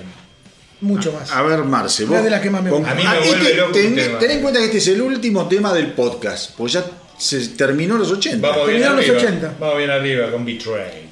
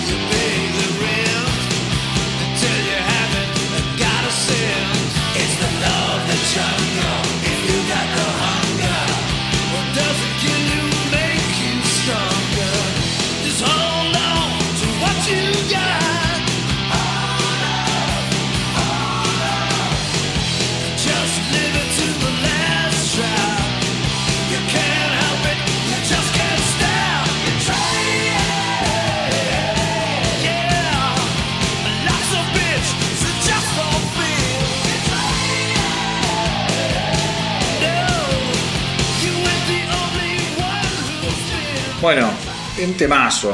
Un tema, recién lo que estábamos diciendo, empezás a, a buscar y encontrás cosas, siempre. Siempre Kiss tiene sorpresas para darte en discos, ya te digo, en discos que ah, capaz no nos gustan tanto, Exacto. encontrás canciones, vos fíjate que acá de este disco, que no es de mis favoritos, con las que pusieron ustedes, más la mía, llegás a Seis 5 o 6 canciones Sí, cinco seis tranquilamente. Sí, sí. Y no está mal. No. Si era un disco de 10 canciones, era un- otra de la historia, pero le metes 15 y las 6 pasan como que se diluyen un poco. Total. Exacto. Que, a ver, esto sería ya el final de Kiss.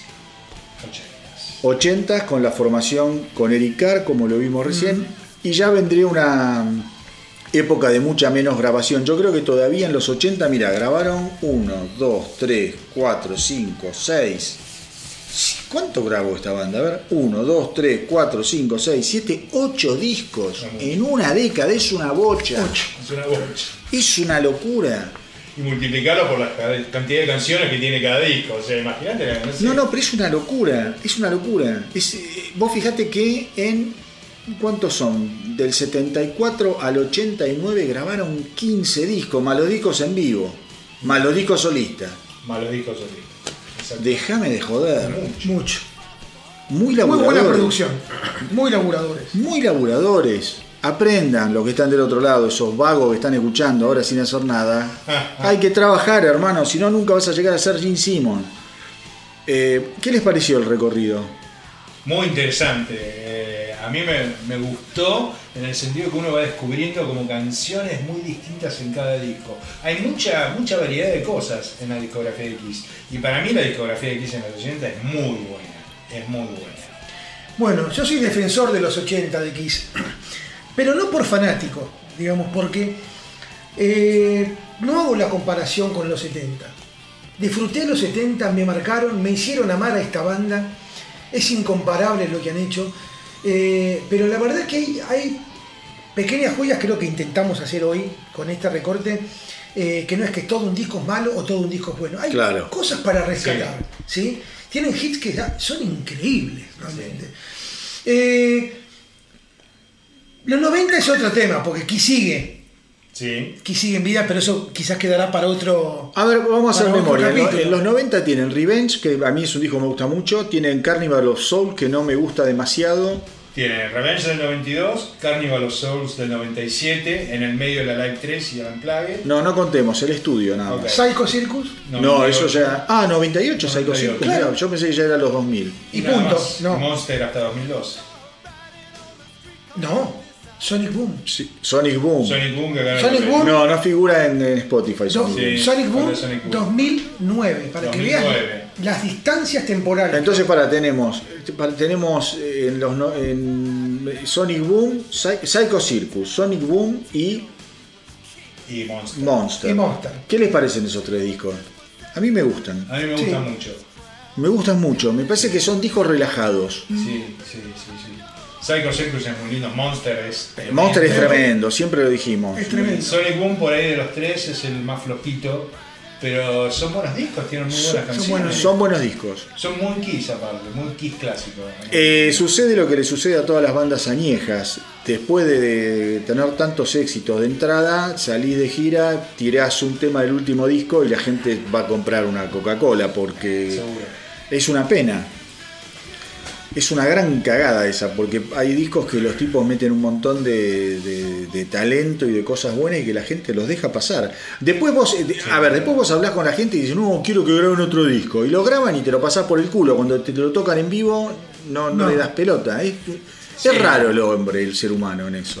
Sí, yo lo que creo que pasa es que hay una especie de saturación general con la cantidad de música disponible que hay, ¿no? Entonces uno dice, este tipo me gusta lo de los 70, pero te perdés 20 años de discografía o no le das la pelota a, la- a las cosas nuevas que van No le das la oportunidad. Vos No te quedás con el del 74 al 79. Exactamente. Error. Error, porque hoy, si vos te pones a ver, yo no sé cuántos temas pasamos, ¿viste? Pero pasamos un, montón. Acá tenés un grandes éxitos que cualquiera que escuchó el, el podcast se lo puede hacer y te vas a quedar con una selección de lo mejor del- de, la música 80. de los 80. De la música, te digo, de rock.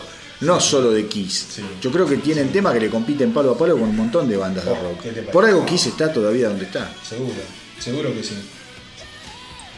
Eh, se vienen los. No, claro, lo que pasa es que con los 90 ellos tienen tres discos, ¿no? Sí, Tres. Y después ya saltan en periodos de tiempo. Bueno, Psycho Circus es un disco que es muy lindo, tiene Psycho Circus, A mí me gusta Into the Psycho Void, Circus. Into the Void es tremendo.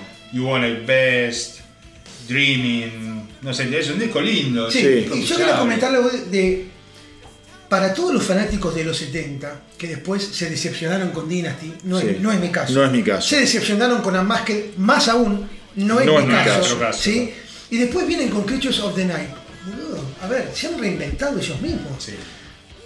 Porque de algún método lo bendigo. De pasar a lo que fue a lo que es Revenge, lo que digo es, los tipos, esa cuestión eh, de base heavy nunca la dejaron.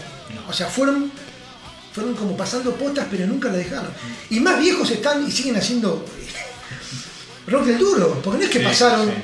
digamos, o sea, podrían haber hecho más baladas. Es que para, un show de. Vos vas a un show de Kiss hoy y es un show de rock. No es un show Bueno, de, voy a de- esto. de las baladas o los temas menos. no. es un show esto. de rock. Los tipos siguen ahí. Estás hablando por medio 70 años. Exacto. No es un detalle. 68, 70, 72 años. No es menor, no, para nada.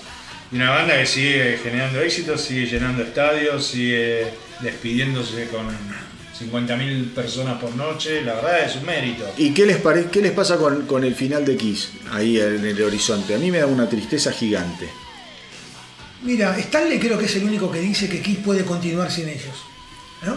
Eh, yo me permito creer que eso es algo que no, no, no es viable. Sin él hicimos... eh, Eso ya se está trabajando. eh, posiblemente. No, no, ya se está Lo que digo trabajando. no es viable. Después veremos, pero ya se Ya está sea trabajando. viable. A ver, a mí me parece Eh. que siendo tipos muy conocedores del negocio, ellos mismos saben que llegan a un punto que no pueden estar tres horas en un escenario dando como daban hace 35 años atrás. Me parece que está bien lo que están haciendo, me parece que, que es una salida lógica. Pero que van, se quedan con el icono Claro. y con, Y sí. con la marca y. Dejas de tocar y se quedarán con la marca y no sé si habrá hologramas de Kiss para las próximas generaciones. Ava lo quiere hacer, ¿por qué Kiss no lo va a hacer? Seguro. Dio lo está haciendo, o la viuda de Dio lo está haciendo. pero- Bueno, de hecho, si lo que importa es el personaje del demonio y el chico estrella, quien esté dentro del personaje tal vez no importe tanto, o sí. A mí, me, a mí me, me- me- me costaría mucho ir a ver una banda, a ir a ver a Kiss, No. una banda como Kiss, porque yo sé lo que me va a decir Marce. Fuimos a ver a Foreigner y no había ni uno de los originales en Foreigner. ¿Que era una banda de covers o no? Era una banda de covers prácticamente, Sí, porque justamente ese día, el, eh, ¿cómo se llama? Mick Jones estaba enfermo y metieron a otro. O sea que no había ni uno Sí, original, pero no es, ¿viste? Qué sé yo, Foreigner es una banda que es, es- es como gorilas, ¿viste? Nunca sabe quién está. Es- son, son geniales, pero eh, es, es una cosa que no, no importa tanto el, el- eh, quién es el cantante, quién es. No hay un Gene Simmons, no hay un personaje tan fuerte. Es como ver un, un imitador de Bowie, boludo, es imposible. Es raro. A mí me costaría ver a Kiss sin que estén alguno de ellos en el escenario, me costaría un huevo. No, no iría ni a verlos, ni en pedo. No, tal vez no, pero tal vez un pibe de 20 años que recién se inicia, o uno de 15 años que recién está. Digamos, es una posibilidad de negocio. Por supuesto ¿no? que es sí. una franquicia. Y ellos ven mucho yo. eso. Pero yo estoy más. eh, Yo estoy de acuerdo con Manolo, yo Yo no podría, eh. no. Pero es generacional, capaz va un pibe de 20 años y luego a ver cómo era la experiencia Kiss. Y van a ver la experiencia, yo creo que es de Kiss Experience. Entonces ves a tipos que hacen de Gene Simon vestido como un, como personaje, sí. con fuego artificial, tiran sangre. la- Sí, tocando temas de ellos. No, se tiran eh, fuegos artificiales con la guitarra, pero no es una experience, no es Kiss. ¿No es lo que ha hecho Queen en los últimos 15 años? Es lo que hizo Queen, es lo que hizo Queen, pero vos ahí tenés a Brian May y lo tenés al otro, ¿viste? Porque no. Tenés a Taylor, claro. Tenés a Taylor. Son estaba- disti- es muy distinto. Es, Es muy- un debate interesante. es interesante y da para un montón y quizá lo podemos charlar en, en- en otra vuelta, pero es muy distinto cuando vos tenés al menos un miembro que Sí. sigue en pie con la bandera de... Eh, yo insisto, la experiencia de aquí yo creo que da para 100 años, son inmortales, la experiencia. Sí. Pero la banda No, obvio, la banda Eh, original, para el que lo vivió, lo es. es distinto. Pero bueno, a mí me encantó este- esto que eh, esta experiencia del astronauta de rock me encantó. La tenemos que repetir seguramente. Tenemos que buscar algún Formato. Alguna otra víctima. Hay varias en camino. Alguna otra víctima. Y será destrozada, descuartizada. Yeah. Sí, y, y- Me vienen nombres. Bueno, por eso, eh, de- de- después por privado podemos empezar a hacer algún tipo de sugerencias Muy bien.